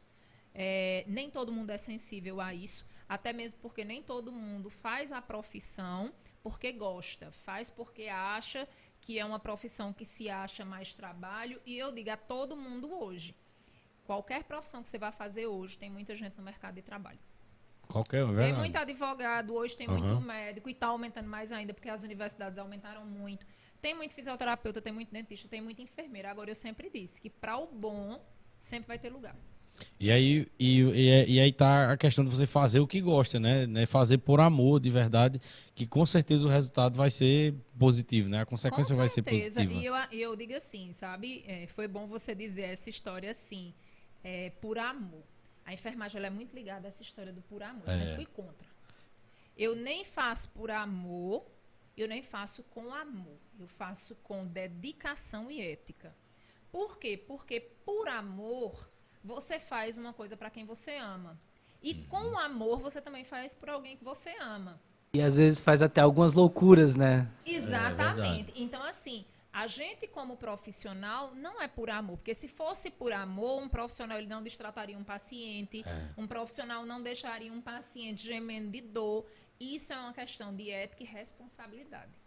Né? É você realmente abraçar a causa. O paciente, como eu disse, ele não tem culpa de que eu ganho pouco. Se eu ganho pouco, eu tenho que ir atrás de quem está me pagando pouco. Uhum. E se eu achar que eu estou ganhando pouco, eu abandono e vou fazer outra coisa. Verdade. Né? Então, eu acho que isso é uma coisa que deve se refletir muito a quem é da saúde ou a quem pretende fazer saúde. Porque não é fácil. Às vezes as pessoas dizem assim, ser dentista, hoje está ganhando muito dinheiro. Queria ser dentista nunca. Mexer naquelas bocas me dá um mal-estar. Eu já participei de várias cirurgias. Agora, a única que eu não superei foi a, a odontológica. Porque é um espaço pequeno, muito sangue, muita mão numa boca só. É. E aquilo dali também é fácil ele fazer? Não é fácil. Inclusive, é, Rafael tá acompanhando aqui. Eu vi um comentário ah, sou, dele. Daqui para o final a gente, a gente é, é, lê seu comentário aí, viu, Rafael? Rafael, que é o dentista lá da, é, da sua da unidade, unidade, né? E aqui, Show antecipando, eu gostaria de deixar um abraço à equipe realmente do Santa Filomena que eles dizem que eu sou general, mas eles sabem que é porque é, para o bem deles e da instituição. E para minha segunda família, é, PSF 3 é realmente minha segunda família. É, Doutor Marcel, é, Dora, Mara, os agentes de saúde são, são meus filhos mesmo. Eu tenho os caçulos e tenho os mais velhos, sabe? Mas é assim, é uma equipe que eu me orgulho a cada dia de fazer parte. Realmente eu digo assim, é uma parceria. Eu estou de férias agora. Eles nunca ligam para mim para dizer assim, a gente está precisando. Ele faz, Ana, tá de férias, deste ano é de férias. e quando eu chego, tá tudo resolvido. Então, assim, é uma parceria, é, é realmente uma família. Eu jamais esqueço, assim, de pequenas coisas que durante o dia a dia é, vai se fazendo e se constrói esse tipo, de, esse tipo de carinho e de amor mesmo por uma equipe. Falando em parceria, então, já aproveitar para dizer quem quer ser parceiro aí do nosso canal. É, tá tendo um grupo de parceiros no, no, do WhatsApp. Esse grupo tá tendo sorteios, tá?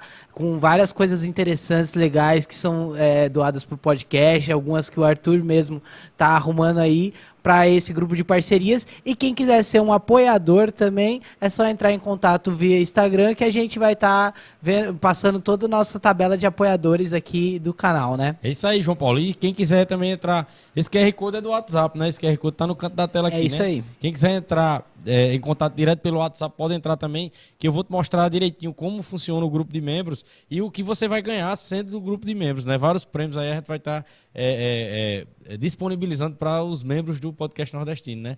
Bem lembrado aí, João Paulo. Entre em contato aí que você só tem a ganhar. Isso aí, show de bola. Show de bola, né? Como, como, diz, diga lá, como diz Arthur, show de bola. tá ficando bordão já isso aí. aí continuando, Ana Débora.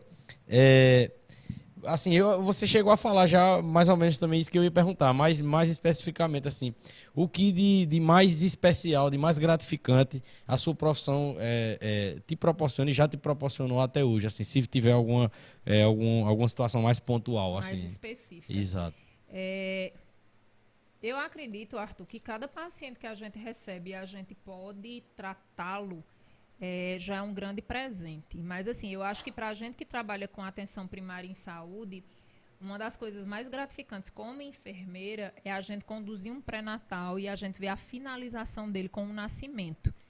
E pré-natal, eu brinco com os agentes de saúde lá, que eles não me deixam mentir, quando eles dizem assim, Ana Débora, um pré-natal. A primeira coisa que eu faço é o sinal da cruz. Eu digo misericórdia. Porque todo pré-natal é uma bomba chiano. E chegam outras que ainda vêm mais explosivas, porque vem junto hipertensão, diabetes, obesidade, idade. E você saber que você conduz um, um, um, trabalho durante seis, durante sete, oito meses, que é normalmente quando elas procuram, e você vê que o fim disso é um nascimento, e é um nascimento de um bebê saudável, onde você consegue ter a mãe e o filho vivo, eu acho que é um dos maiores presentes que a gente tem né? Porque você sabe que, querendo ou não, você teve uma participação direta naquilo dali. E é, a Angélica já me falou isso já, né? É, em off que é, a, o, é, o, nascimento né, de uma criança é uma coisa é, é, é divino mesmo, é. né? A gente tem que dizer que é uma coisa de Deus, porque se é, for olhar direitinho, todo mundo conspira para que não dê certo, né? Exatamente. E eu não sabia disso, né? É. E eu acho que a maioria das pessoas que são leigas também relacionadas à, à saúde não sabe disso. Eu acho que é por isso também que vem essa, né, essa gratificação. Vem, vem a gratificação porque você sabe assim que às vezes até um paciente que chega para você e diz assim eu vim por uma coisa e você termina conversando, puxando para outro assunto e diz assim: é, você hoje me acalentou, eu queria só conversar. Né? Uhum. Né? Então, assim, é, a saúde, eu, até as meninas brincam que trabalham direto comigo, Gabi, uhum. é, André, e as meninas dizem assim: é, Ana devia ser psicóloga. Não é psicóloga. A gente que trabalha diretamente com isso, a gente termina sendo um pouco. Agora, se a gente vai para abraçar a gente, essa parte da psicologia ou não, é outros 500, né?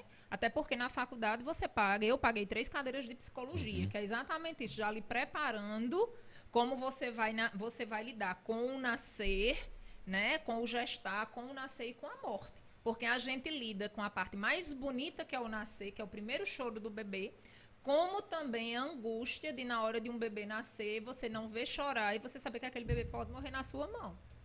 Então, isso é muito angustiante. Uhum. Então, você tem que ter um preparo emocional muito grande, mas tem hora que a gente não aguenta. Tem hora que a gente chora com a família, que a gente chora ali com a mãe, e a gente, se, a gente briga com o outro porque uma ambulância atrasa, a gente briga com o outro porque um é mais lento do que você, você quer que ele seja ágil igual a você. E eu sou muito elétrica, então nem todo mundo é ligado no 220.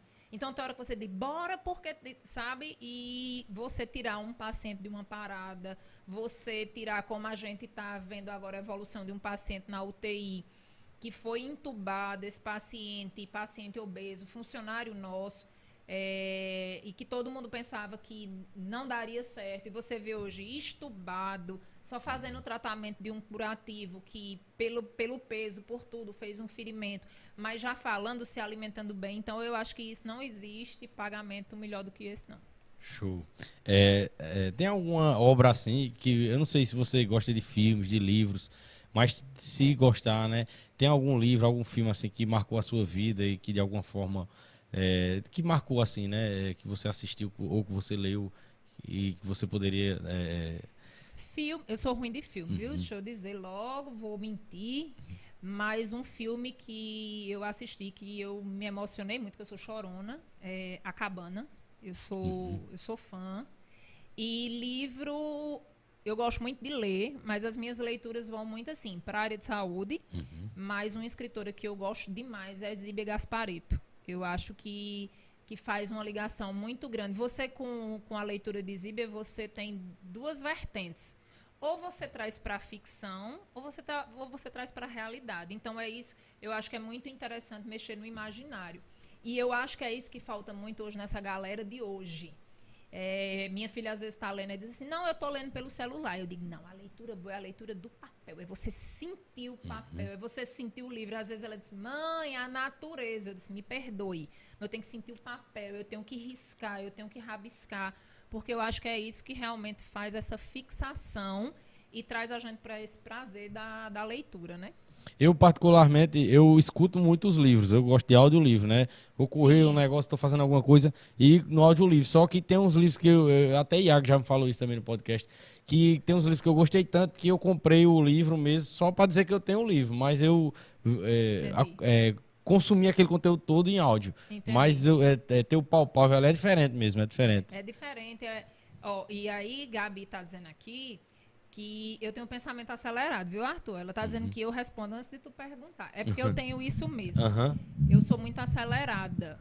Por exemplo, eu tive uma nessa história da UTI do hospital, quando em novembro surgiu o primeiro caso na China, eu cheguei para o diretor na época do Hospital Celi e disse: "Eu quero montar a UTI". Ele disse: "Tá doida?" Eu disse: "Vai chegar aqui". E as meninas: "Ana, pelo amor de Deus, o bom é que eu sou a doida e elas embarcam". Ana não vai chegar aqui. Hum. Eu fiquei enchendo o saco de Gabriel e de Célia Gabriel. Novembro, dezembro, janeiro. Aí Célio, quando viajou para o carnaval, que voltou, ele disse: o que é que precisa para você se acalmar? Eu montar UTI. Deixa eu montar esse UTI, esse ponto. Monta essa UTI, que eu sei que a gente não vai usar.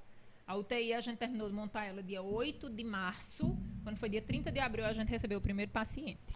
Nossa. Aí esses dias estourou de novo uma nova onda pro lado da China. Aí Gabriel ligou para mim e disse: só pensei em tu, Ana Débora. é, fazer o quê? Mas eu tenho muito uhum. isso mesmo, de pensar lá na frente, não deixar que a coisa aconteça. Isso é bom, mas isso também é ruim. Uhum. Por que o ruim? Porque termina deixando você mais ansiosa. As pessoas nem sempre dão a credibilidade. A minha sorte é porque eu trabalho com as meninas, com Renata, Gabi, Andrea Hoje, Laizinha, Valéria trabalhou com a gente e eu dizia assim, bora. Aí elas entravam no carrinho e assim, bora também, sabe? Não, vamos, se Ana tá dizendo, vai dar certo. Mas é, não é muito bom também, não, ser acelerada desse jeito, não. Imagina. Vamos ler os comentários aqui, né? É, ainda é, daqui pro final vamos ter uma homenagem aí, né? Ao Dia da Mulher, né? As mulheres né? E, e, e, você também aqui está sendo homenageada, né? Por ser mulher e ter uma história incrível, né? Como a gente está conhecendo aí. Vamos aqui para os comentários, né? Antes de, de da gente é, ir para a homenagem. Lembrando, é... quem comentou também pode se inscrever aí no canal, porque exato, vão ter exato. muitos mais desse, assistir os outros, porque tudo isso ajuda o canal a crescer cada vez mais, né? É, esse é o nosso episódio 59, né? Ou seja, já teve 59 é, é, é pessoas diferentes, né, participando aqui, trazendo suas histórias, né? Então se inscreve aí, pessoal, deixa o like aí na, na, na nossa live e depois que acabar aqui, acompanha aí os outros episódios, né? Não, não hoje, mas depois tá tudo aí. E quem também não conseguiu é, é, acompanhar ao vivo aqui com a Ana Débora, pode assistir mais tarde, amanhã, entendeu? Quando quiser, que vai ficar aí no YouTube, né? E na página da Monteiro TV também, lá no Facebook. É, vamos aqui para os comentários. É... Cadê? Vamos começar aqui. Pronto. É, Osnaelson Souza, né, lá de Patos, amigo lá de Patos, que está acompanhando a gente aí, né, conheceu esses dias do nosso podcast e já está acompanhando todos os episódios, né. Pediu para mandar um abraço para a filha dele, a Alicia Nicole, que já assistiu o outro e está assistindo hoje também. Um abraço aí para vocês, tudo de bom. É, João Paulo Silva, meu amigo lá de João Pessoa, acompanhando a gente também. Cangaceiros do Mato, um abraço. Aí, se eu falar de alguém que você quiser interromper para mandar um abraço, pode interromper, viu? Daniele Aragão, é, creio que trabalha com, com você, né? Excelente profissional, ela mandou é, aqui. Dani, pronto, você disse que eu podia cortar. Uhum, pode, pode ficar à vontade. Daniela Aragão é uma das peças fundamentais hoje para a gente ter uma estruturação e uma organização. É, muito boa do serviço. Ela foi coordenadora de, de enfermagem logo quando a uhum. gente entrou no hospital. E hoje ela é a diretora da vigilância do hospital. Então, assim, sempre quando o pessoal vem de uma pessoa, semana passada a gente teve, porque a gente está num processo aí de tramitação para hemodiálise, então isso é uma coisa muito boa uhum. para o município, né? Pra, não só para o município, região, mas para a regional. Uhum. É, aquela antiga parte do antigo Sandu, ele vai ser todo demolido e vai ser feita uma construção. Mas, é, antes disso, vai ser feita uma mudança do hemonúcleo para uma parte da maternidade e a hemodiálise ela vai ser instalada de imediato onde hoje é o hemonúcleo. Então, por isso que hoje teve essa ação de doação de sangue. Não era para ser uhum. hoje, era para ser em abril mas foi antecipada porque a partir de amanhã já começam as reformas no hemonúcleo, exatamente para, se der tudo certo, até maio, junho, no mais tardar, a hemodiálise está funcionando. E Daniele é fundamental nisso porque é uma parte muito minuciosa do hospital, que é a vigilância. É quem controla a parte de infecção hospitalar, é, segurança do paciente, para que o paciente não tenha queda, não tenha agravo. Então, assim, é outra enfermeira que é que é brava, que é, que é determinada naquilo que quer fazer. Eu sou, sou fã dessa, desse povo, sabe? Show. É, Eliane Lira, né? Eu comentou aqui também. Eliane que está trabalhando com a gente lá agora, é. lá no 13. Parabéns, Ana, minha chefa linda. É, um dia, quando crescer, quero ser pelo menos 30 ah, com minha chefe. Mandar um abraço para a Eliane e para todo mundo também que faz lá na nossa unidade de saúde, lá no PSF 13. Um abraço, pessoal. Mandei lá no grupo lá. Creio que, é, além da Eliane, tem mais gente acompanhando a gente aqui. É, a Ilha Torres, Ana Débora, uma pessoa maravilhosa, minha amiga que admiro muito. A Ilha, ela disse que é minha. Como é que ela diz? É minha discípula, mas não. A Ilha é pior do que eu, é mais braba do que eu, é mais exigente do que eu, é mais chata do que eu, mas é uma profissional excelente. Também está com a gente no hospital, faz parte da atenção básica. Então são mulheres assim realmente nos orgulham no dia a dia. Flaviana Araújo, sucesso, minha amiga. É, Rossana Gouveia, profissional de luxo. Uhum. Simone Silva, parabéns, Ana. Você é merecedora de todas as graças. Deus abençoe. Amém. Audrey Pires, que foi nossa convidada, né, antes da, da, Ana Débora. Grande profissional, sempre muito segura, admirável. Um abraço pra Audrey e obrigado pelo episódio, viu, Audrey? Foi show de bola, viu? Tá foi. repercutindo até hoje aí. É, Flávia Vieira sempre acompanhando a gente. Obrigado, Flávia, por sua presença aqui com a gente. É, Soraya de Oliveira, parabéns, minha amiga. Você é um profissional de excelência e faz diferença onde chega. Quanto orgulho da sua trajetória. Sucesso sempre. Soraya é uma irmã que Deus me deu. Soraya também é enfermeira, conheci ela na faculdade e não sabia. Primeiro, eu não sabia nem onde era Monteiro e muito menos era de Monteiro. E hoje ela mora em Arco Verde. É um exemplo de profissional, é, enfermeira obstetriz, gosta da parte de obstetrícia, é mestre, está fazendo mestrado e doutorado agora em São Paulo. Então, assim, é uma pessoa que não tem nem o que a gente dizer. Show de bola. É, Leângela Cardoso, parabéns, Ana Débora. Esclarecimentos super proveitosos. Aparecida Santos, profissional que eu admiro muito. É, Eliane mandou mais um aqui. É, é, Lara de Carli, parabéns, Ana. Deus te abençoe. Rafael. Mendes, né, que a gente falou do Rafael aqui, que é dentista lá na, na unidade da Ana Débora, profissional admirável, que exerce a profissão com amor e excelência. Vamos organizar depois, Rafael, para falar aqui também, né, da, da sua, é da meio- sua área, né? Ele é meio ruim do microfone, viu? Mas aí, pode ver que aqui é, é bem, né? Aí é uma Demais. conversa bem descontraída. É do jeito que eu falo com a pessoa em off, eu falo aqui no ao vivo. É assim Com que a gente certeza. vai. É, Emanuel Bezerra, boa noite, Arthur. Emanuel, meu parceiro, trabalha comigo lá, agente comunitário de saúde também. Né, teve até uma, uma, uma parte interessante na sua fala que eu achei, que foi na, na parte que você falou, né? Que se você tivesse que hoje de, ir de- da sua unidade para outra unidade, mesmo sendo na zona urbana, Sim. você vai encontrar problemas diferentes, né? Com certeza. E para você ver como isso é verdade, lá na nossa área, é, eu- é, a gente é a mesma unidade, só que, por exemplo, a área de Emanuel é mais zona rural. E aí é, tem algumas peculiaridades na área dele que na minha área não tem, entendeu? O público é diferente também. diferente. Como na área de, de Jacilda tem mais idosos, a minha já é mais gente mais jovem, né? Que é o pessoal que tá indo morar novo lá e tal. Novo, Exato, é mais casais. É interessante isso, né? Da mesma forma, os, os problemas que vão surgindo são diferentes, né? Em cada, é muito interessante isso. É, Alex Torres, Ana Patrícia Brito, Ana, exemplo para a categoria da enfermagem. É, a Flávia falou aqui, amanhã minha filha de 5 anos vai tomar a segunda dose. Show de Amém. bola, Flávia. É, Valéria Leal, mamãe Ana, top, que Deus continue te abençoando grandemente. Everton Leopoldo, Ana Arrasa. É, a Flávia falou aqui, naquela hora que tava falando lá da, da vacina, né? Ela vacina. disse, eu vi concursado perder a exoneração Mas para não isso- tomar a mas vacina. isso foi Caramba. verdade. Diga aí. É, Gabriela Pires, né, Gabi, que você É. falou dela aqui, Gabi mandou aqui. Mamãe Ana arrasa. Sou grata a Deus de estar aprendendo diariamente com ela e por todo o companheirismo de sempre. Um abraço pra Gabi, pra Tancredo, pra todo mundo aí. Dona Ângela, é, é, Wagner Lira acompanhando a gente também. Boa noite. Um abraço aí pro nosso amigo Wagner Lira, Rômulo Souza, meu amigo lá de uma pessoa acompanhando também. Tamo junto. É, a Flávia mandou pergunta para Ana Débora sobre as pessoas que tomaram antibiótico para curar Covid. Eu sorteio com essas informações. Flávia, não só foi você que surtou, não. A gente surtou junto. Porque realmente, como a gente falou, era a história das fake news. Né? E até a gente profissional de saúde não sabia até que momento, por exemplo, tomar antibiótico, tomar ivermectina, é, o, já esqueci até o nome do outro remédio, é, que dizia que tinha que se ter, que tinha que se tomar, que tinha que se comprar, que o hospital teve que comprar. Então, assim, foram muitas informações desencontradas, até porque era tudo muito novo. É, e a gente observa que cada, que cada cepa que vai sendo criada do vírus é de uma forma diferente. A primeira a gente não sabe se era a Delta, a gente não sabe se era porque tinha pouca gente vacinada.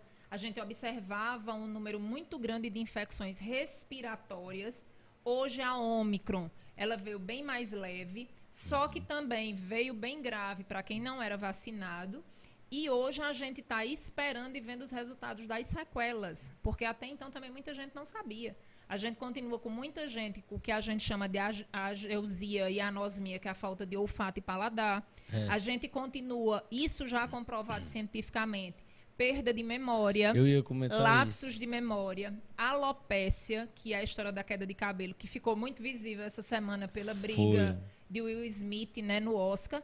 Então, muitas mulheres com alopécia, homens também, é, pacientes hipertensos que não eram até então hipertensos, pacientes que eram diabéticos, piorar muito a diabetes. Então, assim, são coisas que estão sendo estudadas, como foi naquela época do surto de chikungunya, que as pessoas diziam que não matavam e hoje a gente sabe que mata. Né? Então, são coisas novas e que vão sendo migradas e monitoradas. E hoje a orientação que todo mundo dá é tratar sinais e sintomas. Tem febre, toma analgésico.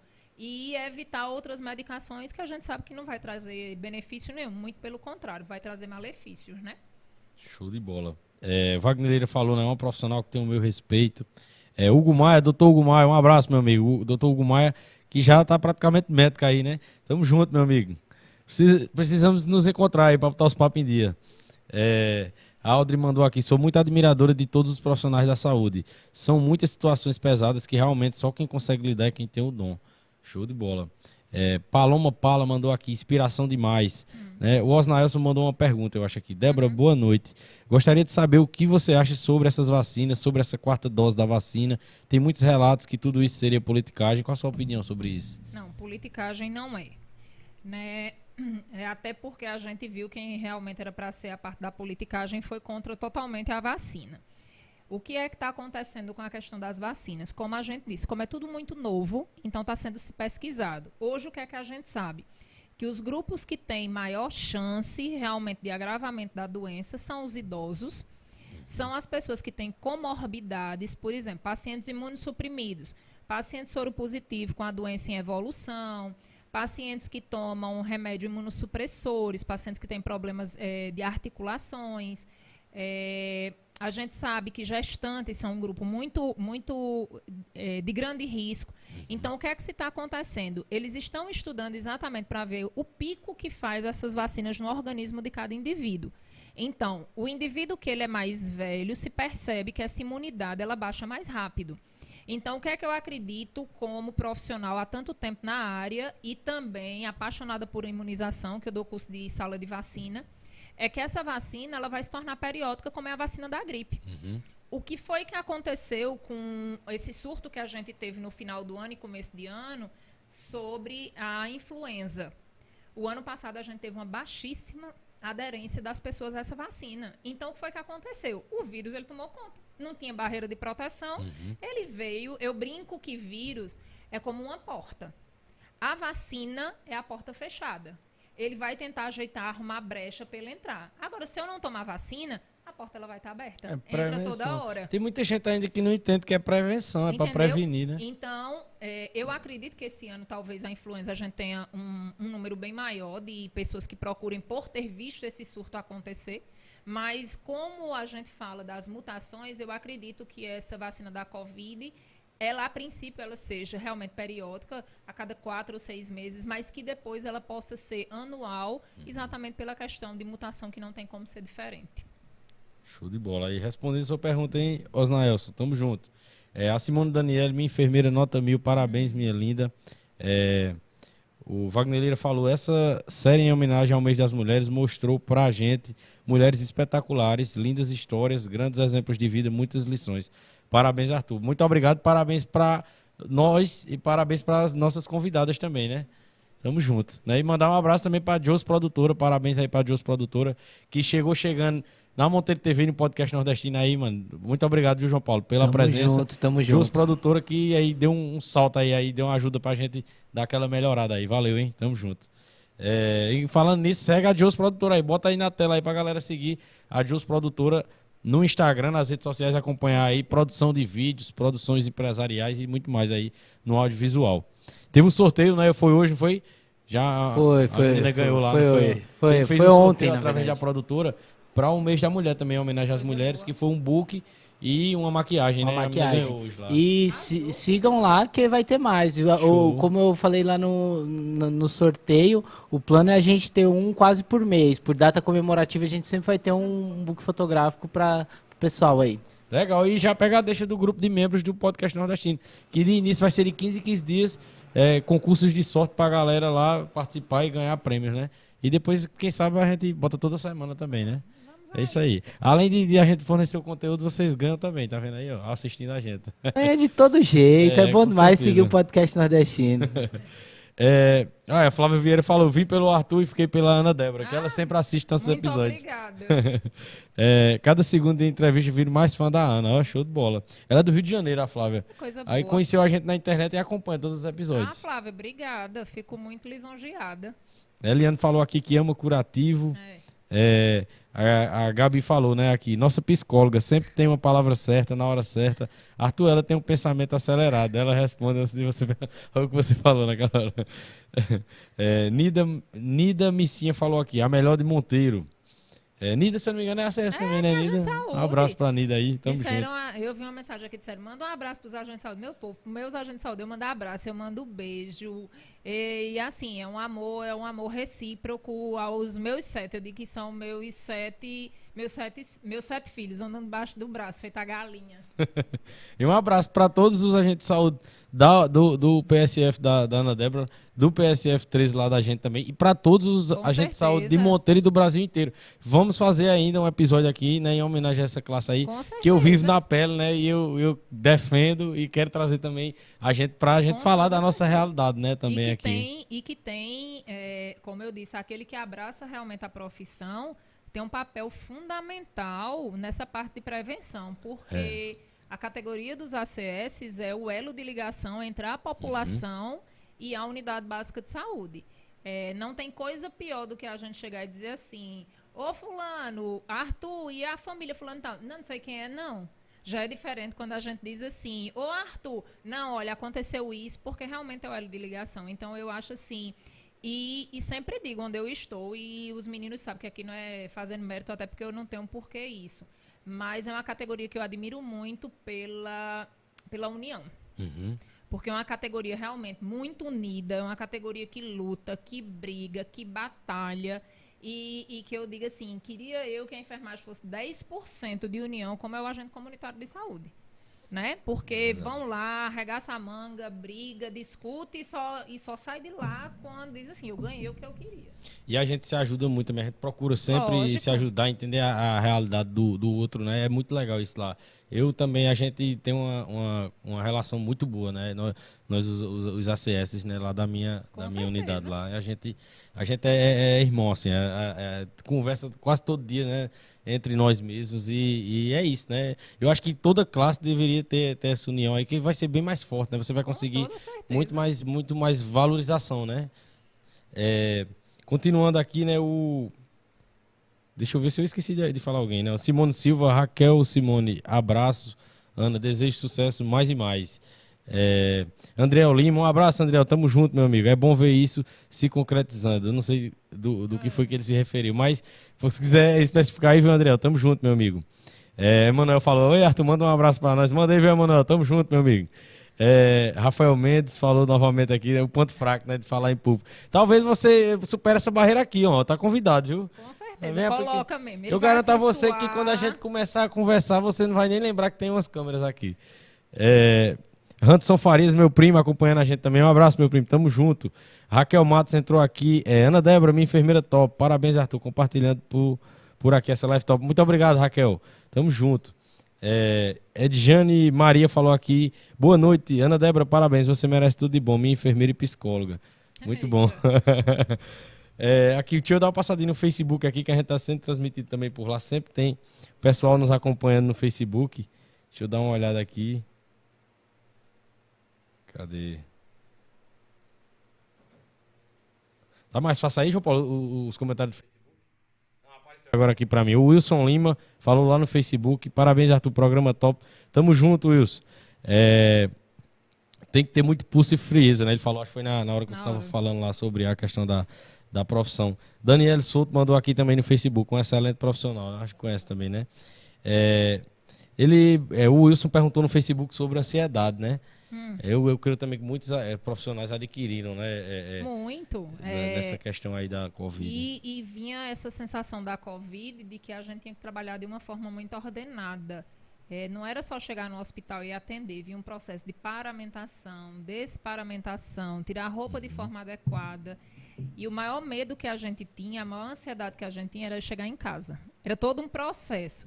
Compra tapete daquele de desinfecção, entra dentro de casa, arruma outra porta para poder entrar, para não entrar por dentro de casa e não contaminar ninguém. É, então, assim, era uma sensação. Cabelo ninguém tinha mais, porque todo dia chegava do serviço, lava cabelo, lava tudo. Tinha um jeito de primeiro lavar o rosto, que era para não ter a contaminação. Então, assim, a gente vivia realmente. Eu acredito que todo mundo que passou por essa situação, não só da saúde, mas de uma forma geral, foi um momento de pânico geral. Hoje, o que a gente mais tem hoje são pessoas procurando serviços de saúde mental. É verdade. Muita é tanto que pro- aqui se abriu um centro de saúde mental. Exato. Que a gente tinha o CAPS, que eram para pessoas que tinham transtornos, veio o CAPS AD3, que era alcoolismo, drogas, mas se abriu um centro de saúde mental, né? Que se faz ambulatório lá, triagem todos os dias, exatamente porque todo mundo deu uma surtada, mudou tudo a vida da É gente verdade. né? E eu ainda digo que cidade de interior a gente ainda não passou tanto, Porque cidade grande teve uma imensa, um imenso número de pessoas é, é, desempregadas, desabrigadas. E cidade de interior a gente se mantém mais com o quê? É o salário do aposentado, é um salário que você é funcionário de prefeitura, de governo de estado. Então, se você observar, o comércio aumentou em Monteiro, mas os que existiam, eles não fecharam, porque foi comércio que a gente precisava. Que era farmácia, supermercado, essas coisas. Mas em grandes centros, você vê o impacto que foi a Covid, né? De acabar com vidas de famílias, de acabar com tudo, de pessoas se suicidarem porque não aguentavam aquela pressão. Então, foi, foi bem difícil. E essa questão mesmo do pessoal procurar, isso é também uma realidade que a gente está vivendo, né? Toda semana são quatro, cinco pessoas, assim, de famílias Exato. diferentes, que procuram perguntando onde é, que tem esse acompanhamento e tal. E, e orientar mais do que nunca, uhum. Arthur, aqui, é, eu acredito que a gente já está finalizando, a questão uhum. dos pais terem muita atenção aos filhos. Em que sentido? A gente, enquanto pai, a gente brigava com o filho porque estava no meio da rua. Acho que vocês são dessa geração, jogando bola, arrancando uhum, os dedos no meio da rua. E hoje é uma geração que você não vê mais isso. São é. filhos trancados em quartos. E, foi, e é uma geração que ela é uma geração muito depressiva. Uhum. Né? Em que sentido? Veio isso que você não podia nem ter o contato com seus colegas de escola. Foi todo mundo virtual e que ninguém nesses dois anos aprendeu nada de Verdade. escola, nada. Porque a gente sabe que foi para dizer assim, foi feito. Uhum. Né? E vem essa ansiedade, muitas crianças até não quererem sair de casa depois desse período com medo, assustadas. E o que essas crianças viram nessas redes sociais durante esse período? Né? A gente teve um caso muito recente Foi. em Patos de, um, de uma situação que você não uhum. tem. E a gente tem que trabalhar com esses jovens essa saúde mental de que situação? Hoje a gente num celular, a gente se acha muito dono da vida do outro. Arthur coloca uma publicação e eu me acho no direito de ir lá escrachar com Arthur, dizer que ele é feio, que ele não presta, que ele é uhum. bandido, que ele é não sei o quê. E a gente sabe que nem todo mundo está preparado para isso. Verdade. Ninguém, ninguém imagina uma criança. A gente teve o caso recente também do filho de Valquíria Santos. Verdade por uma brincadeira num uhum. TikTok. Entendeu? Então, é, é, é uma geração que é que está muito sobrecarregada de informações. Isso daqui hoje é vício. É. Né? Não é só o vício da droga. Hoje a gente tem clínicas especializadas só para desintoxicação de processos digitais. Para vocês é trabalho. Para mim, hoje, isso aqui é trabalho. Uhum. É, é, na Semana Santa, na Quaresma, eu ficava assim, total rede social. Hoje eu não posso mais, porque hoje é trabalho. Mas o que é que eu tenho tentado fazer? Quando você chega em casa, bota ali num canto, você tenta deixar lá. Às vezes eu boto até no silencioso para eu não escutar nada. Porque você escuta o toque, faz com que é. você vá lá. Isso que é uma importante, né? É, você chega num aniversário, você chega numa mesa de restaurante, hoje as pessoas não conversam mais. É e esses adolescentes, eles estão passando por isso. Então, fica aqui o alerta realmente aos pais de que, de que tenham essa consciência. Nem todos os sintomas que criança sente, que adolescente sente, é mimimi, é frescura. Às vezes é uma doença que existe ali embutida. Uhum. E, esses, e esses adolescentes, eles também absorveram muitos problemas de casa. Porque, finalmente, os filhos conheceram os pais e os pais conheceram os filhos porque a gente foi obrigado a ter essa uhum. convivência. Uhum. Né? Então, hoje, mais do que nunca, é esse alerta realmente para essa atual juventude. Show. É, li todos os comentários aqui, né? E agora é, eu queria é, lhe perguntar, né, relacionado a ser mulher, né? Como é para você ser mulher? Né? E se pudesse deixar uma homenagem aí, né, a todas as mulheres, né, as mulheres também que eu sei que você deve admirar na sua vida. Com certeza. E basicamente isso, né? Uma homenagem aí para as mulheres e, e para você o que é ser mulher, ser mulher guerreira da saúde, né? né é, é, tá aí nessa batalha diária. É, às vezes eu brinco com as meninas que eu queria descobrir quem, quem foi o idealizador do feminismo para eu matar. Porque a gente, quando decidiu ter é, os mesmos direitos do homem, é, a gente não deixou de ser mãe, a gente não deixou de ser mulher, a gente não deixou de ser dona de casa. Porque a gente sabe que nem todo homem ele sabe fazer essa divisão e ele sabe dividir essas tarefas com a mulher, uhum. né? Nem todo homem e aqui de antemão eu agradeço demais ao parceiro que eu tenho, né? Que é o parceiro que me ajuda na hora de lavar roupa, que é o parceiro que me ajuda na hora de que a gente teve uma bebê e me acordava só na hora da, de amamentar e dizia assim, agora eu fico com ela, eu amamentava, ia dormir, ele ficava. Então assim, são são esses homens hoje que eu acho que a gente precisa nessa sociedade. Não é só a mulher que seja a guerreira, que saia de casa para trabalhar, que seja a provedora de um lar, porque hoje a gente sabe que a grande maioria das mulheres são provedoras, mas também desses homens. Não é o homem sensível que as pessoas a, associam logo a uma, uma, homossexualidade. É um homem que uhum. se coloca no lugar do outro, que entende que ali é uma parceria. Né? Então, não é fácil, é muito desgastante. Agora, quando a gente tem realmente é, esse, essa parceria em casa, é muito bom porque na verdade é um lar. Uhum. Quantas mulheres às vezes elas não dizem assim, eu prefiro não ir para casa, porque sabe que em casa vai ser muito mais difícil. Então, é, a gente vive numa sociedade onde se imprime que é, a mulher ela tem que trabalhar, ela tem que estar tá bonita, ela tem que estar tá arrumada, ela tem que estar tá toda. Mas ninguém olha como a gente está cansada, a gente está destruída, desmoronada, mas você tem que estar tá ali. Uhum. E eu acho que essa força da mulher, ela vem muito por uma força que eu, eu, eu digo que vem desde os primórdios. Que o homem saía para caçar e a mulher quem ficava em casa para tomar conta dos seus filhos, era quem defendia a sua família. Uhum. Então eu acho que a gente vem disso. E quando a gente se torna mãe, isso realmente acontece. Eu vendo ontem a novela Pantanal, a gente vira onça mesmo né? Para a gente dividir o seu, para a gente batalhar. E eu acho que uma pessoa que, que me inspirou muito e que me inspira até hoje, mesmo já não estando comigo, era minha mãe, que era essa mulher guerreira, aguerrida, que sofreu muito num, é, numa vida pessoal, mas nunca deixou de lutar pelos ideais dela, que ajudou até a última ponta onde pôde. É, é, são mulheres dessa, como eu disse, que trabalham todos os dias na saúde, trabalham todos os dias independentes, saem de suas casas todos os dias para serem professoras, para cuidar dos filhos dos outros, muitas vezes fazer o papel de mãe, que muitas mães não fazem. Então, é, essas mulheres que trabalham comigo, que a gente tem 90% do nosso quadro feminino, e deixa seu filho em casa doente, deixa o seu doente em casa para vir tomar conta do outro. Então, eu acho que isso vem realmente dessa dessa história que a gente tem, né? E a única coisa que eu digo que a mulher talvez em algum momento ela não soube dividir é porque a gente lida, a gente luta pela liberdade que o homem tem numa sociedade. Mas muitas misturam a liberdade com a libertinagem. Então eu acho que a gente tem que se policiar e tomar muito cuidado com isso, porque principalmente na enfermagem. A enfermagem quando eu entrei, meu pai não queria que eu fizesse enfermagem. Porque a logomarca da enfermagem era que enfermeira era puta de médico. Até hoje uhum. a gente escuta muito isso. Verdade. Entendeu? E eu tenho 19 anos na profissão. E em momento algum, nenhum médico, nenhum outro profissional que trabalhe comigo nunca tirou a liberdade de dizer uma piada, porque eu acho que é o comportamento que a gente tem que ter. Eu não sou, eu não sou de acordo quando diz, ah, a mulher vestiu saia curta, ela se. Não. Mas a gente se dá permissão.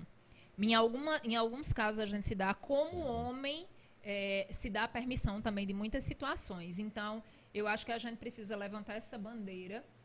Não é fácil. Eu fico muito lisonjeada quando você escuta é, falar que as pessoas gostam de você, que é um trabalho. Mas isso é uma responsabilidade muito grande, é. porque faz com que você tenha que ter uma responsabilidade dobrada em você dizer assim: eu não posso errar, mesmo você sabendo que é ser humano, e talvez você erre. E que em Monteiro, ninguém me conhece por Ana Débora. Esposa de Rinaldo, mãe de Ana Maria. Ana Débora, enfermeira. É. Então, você não vai tirar é a referência, né? Então, onde você estiver, a sua referência vai ser essa. Uhum. E a gente tem que ter esse cuidado, porque, infelizmente, dentro de um estalo, as pessoas distorcem a imagem que a gente construiu durante uma vida inteira. É então, é, é um cuidado muito grande que a gente tem. Por quê? Porque as pessoas, elas vivem a vida da gente hoje. E elas costumam nos julgar. Para você ter noção, uma vez me questionaram porque meu Instagram, meu Instagram era fechado até eu abrir o consultório e disseram assim: no seu Instagram só tem foto de Deus, de sua filha e da enfermagem. Aí eu dei risada. Eu disse: Deus acima de tudo, minha filha, meu amor maior e a enfermagem é que me sustenta. Aí disseram: e seu marido? Eu disse: eu me resolvo com ele em casa. Eu não preciso colocar numa rede social que eu estou uhum. bem no meu casamento. Eu preciso saber o que está acontecendo dentro da minha casa. Né? Então eu acho que hoje a gente vive muito isso e a gente termina adoecendo mais porque a gente quer viver uma vida de aparência uhum. e que a uhum. gente sabe que a gente não sustenta. Show de bola. É, Ana Débora, se tivesse alguma uma mensagem que você pudesse deixar e que essa mensagem todo o mundo ia ouvir e entender, independente da língua né, das pessoas dos outros países. Assim, qual mensagem que você poderia deixar para alguém assim? Uma mensagem de vida mesmo. É, eu, foi uma coisa que eu trabalhei muito durante esse período de pandemia, desse, desse momento que a gente viveu. É, a gente só dá para o outro aquilo que a gente tem dentro da gente. Então, eu acho que quando você chega para mim e você estoura e você é agressivo, é porque é aquilo que tem dentro de você. E as, e, e as pessoas cobram muito que a gente responda ao mesmo pé. Eu não sou de acordo com isso. Eu sou de acordo com o que eu responder com com o que eu sou. Eu sou Ana Débora, eu vou responder desse jeito, porque a própria vida, elas não dá resposta. Então, não precisa dar resposta a ninguém. Né? E, hoje, e hoje a vida, ela gira muito rápido. Antigamente se dizia que a gente pagava, quem pagava eram nossos filhos e nossos netos. Hoje é muito rápido. A gente paga tudo que a gente deve. Então, se a gente foi bom, a gente vai receber em dobro. E se a gente foi ruim, a gente também vai receber em dobro. Então eu acho que a gente tem que buscar cada dia que se passa uma felicidade que não depende de dinheiro. É uma felicidade que só depende da gente. Show. É, com essa mensagem aí, né, a gente é, finaliza o episódio de hoje.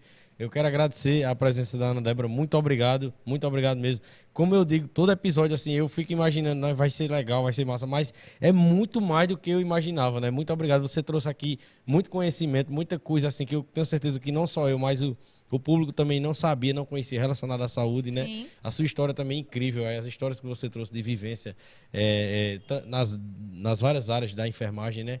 Então, fica aqui o meu agradecimento. Muito obrigado pela sua disponibilidade, pela sua presença aqui, né? Eu sei que a correria é grande, né? E é isso, né? É, as considerações aí. Muito obrigado a todos que nos acompanharam, que estão nos acompanhando aqui até o final.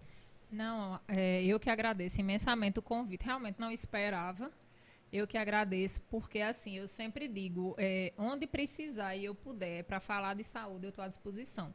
Que eu acho que essa foi, hoje eu encaro muito a minha profissão como missão. Uhum. Então, é, uma das grandes missões da enfermagem realmente é a parte de educação, educativa.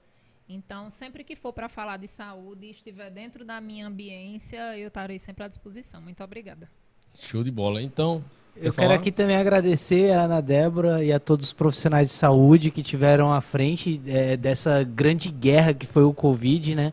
E também agradecer a minha mãe e deixar também a minha mãe e as minhas irmãs pelo mês da mulher, já que hoje é o último dia de encerramento, né? Isso aí, eu também, né, para finalizar, quero desejar um feliz dia da mulher e feliz mês da mulher para Ana Débora, para todas as mulheres que passaram por aqui. Obrigado pela presença de vocês, para as mulheres que fazem parte da minha vida. Parabéns pelo mês da mulher, pelo dia da mulher. Mandar um abraço para minha mãe, que é enfermeira também, que é, é, é que é da classe também, né? Feliz dia da mulher para ela também, feliz mês da mulher. E é isso, né? Até o próximo episódio. Essa semana agora que vem aí vai estar tá vindo várias novidades. Acompanhe nosso Instagram. Pessoal, quem não se inscreveu, se inscreve aí no canal, que tem muita coisa boa aí no canal. Se vocês quiserem depois dar uma pesquisada aí, ver as outras entrevistas, os outros convidados, vocês vão gostar. E mais para frente, toda semana a gente tá trazendo gente nova aí, é, gente que já passou aqui também, mas para trazer sempre conteúdo de qualidade, né, João Paulo, para a galera aí. É isso aí, então se inscreve, acompanha aí que tá vindo muita coisa boa e a gente tá fechando cada participação, é. hein, Arthur? A gente vai deixar no Tem ar para vocês é, acompanharem, tô, mas segue lá no Instagram. episódios aqui doidinho pra dar spoiler aí, pra dizer a, a galera, algumas pessoas que vão estar tá aí também, que, que, histórias assim incríveis, né? E quando eu anunciei, né, que, que você está aqui, várias pessoas falaram comigo, eu, caramba, eu vou assistir e tal, né? Que já viram você também em outras participações, né? Isso. né? E admiram demais o seu trabalho, né? A gente teve um privilégio aqui esse mês, né? A gente trouxe referências de várias áreas, né? Ah, a, a, última convidada foi a Amanda, corretora, né? Uma referência é na, na, corretagem aqui em Monteiro. Boa. E como você falou, né? Que quando falam o seu nome, né? Lembram Ana Débora, enfermeira. Uhum. É uma referência também você na enfermagem, não só aqui em Monteiro, na região, né?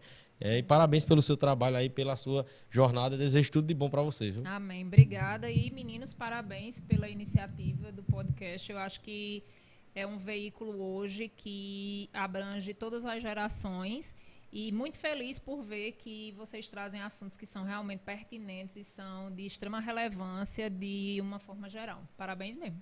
Valeu, muito obrigado, viu? Então é isso, pessoal. Até o próximo episódio. E se inscrevam, sigam a gente, acompanhem aí, que a gente está sempre atualizando aí com no, os novos convidados, com os novos projetos que a gente está colocando dentro do podcast nordestino. E esse ano 2022 está só começando, vem muita coisa boa aí, não vem? Vamos embora. Oi?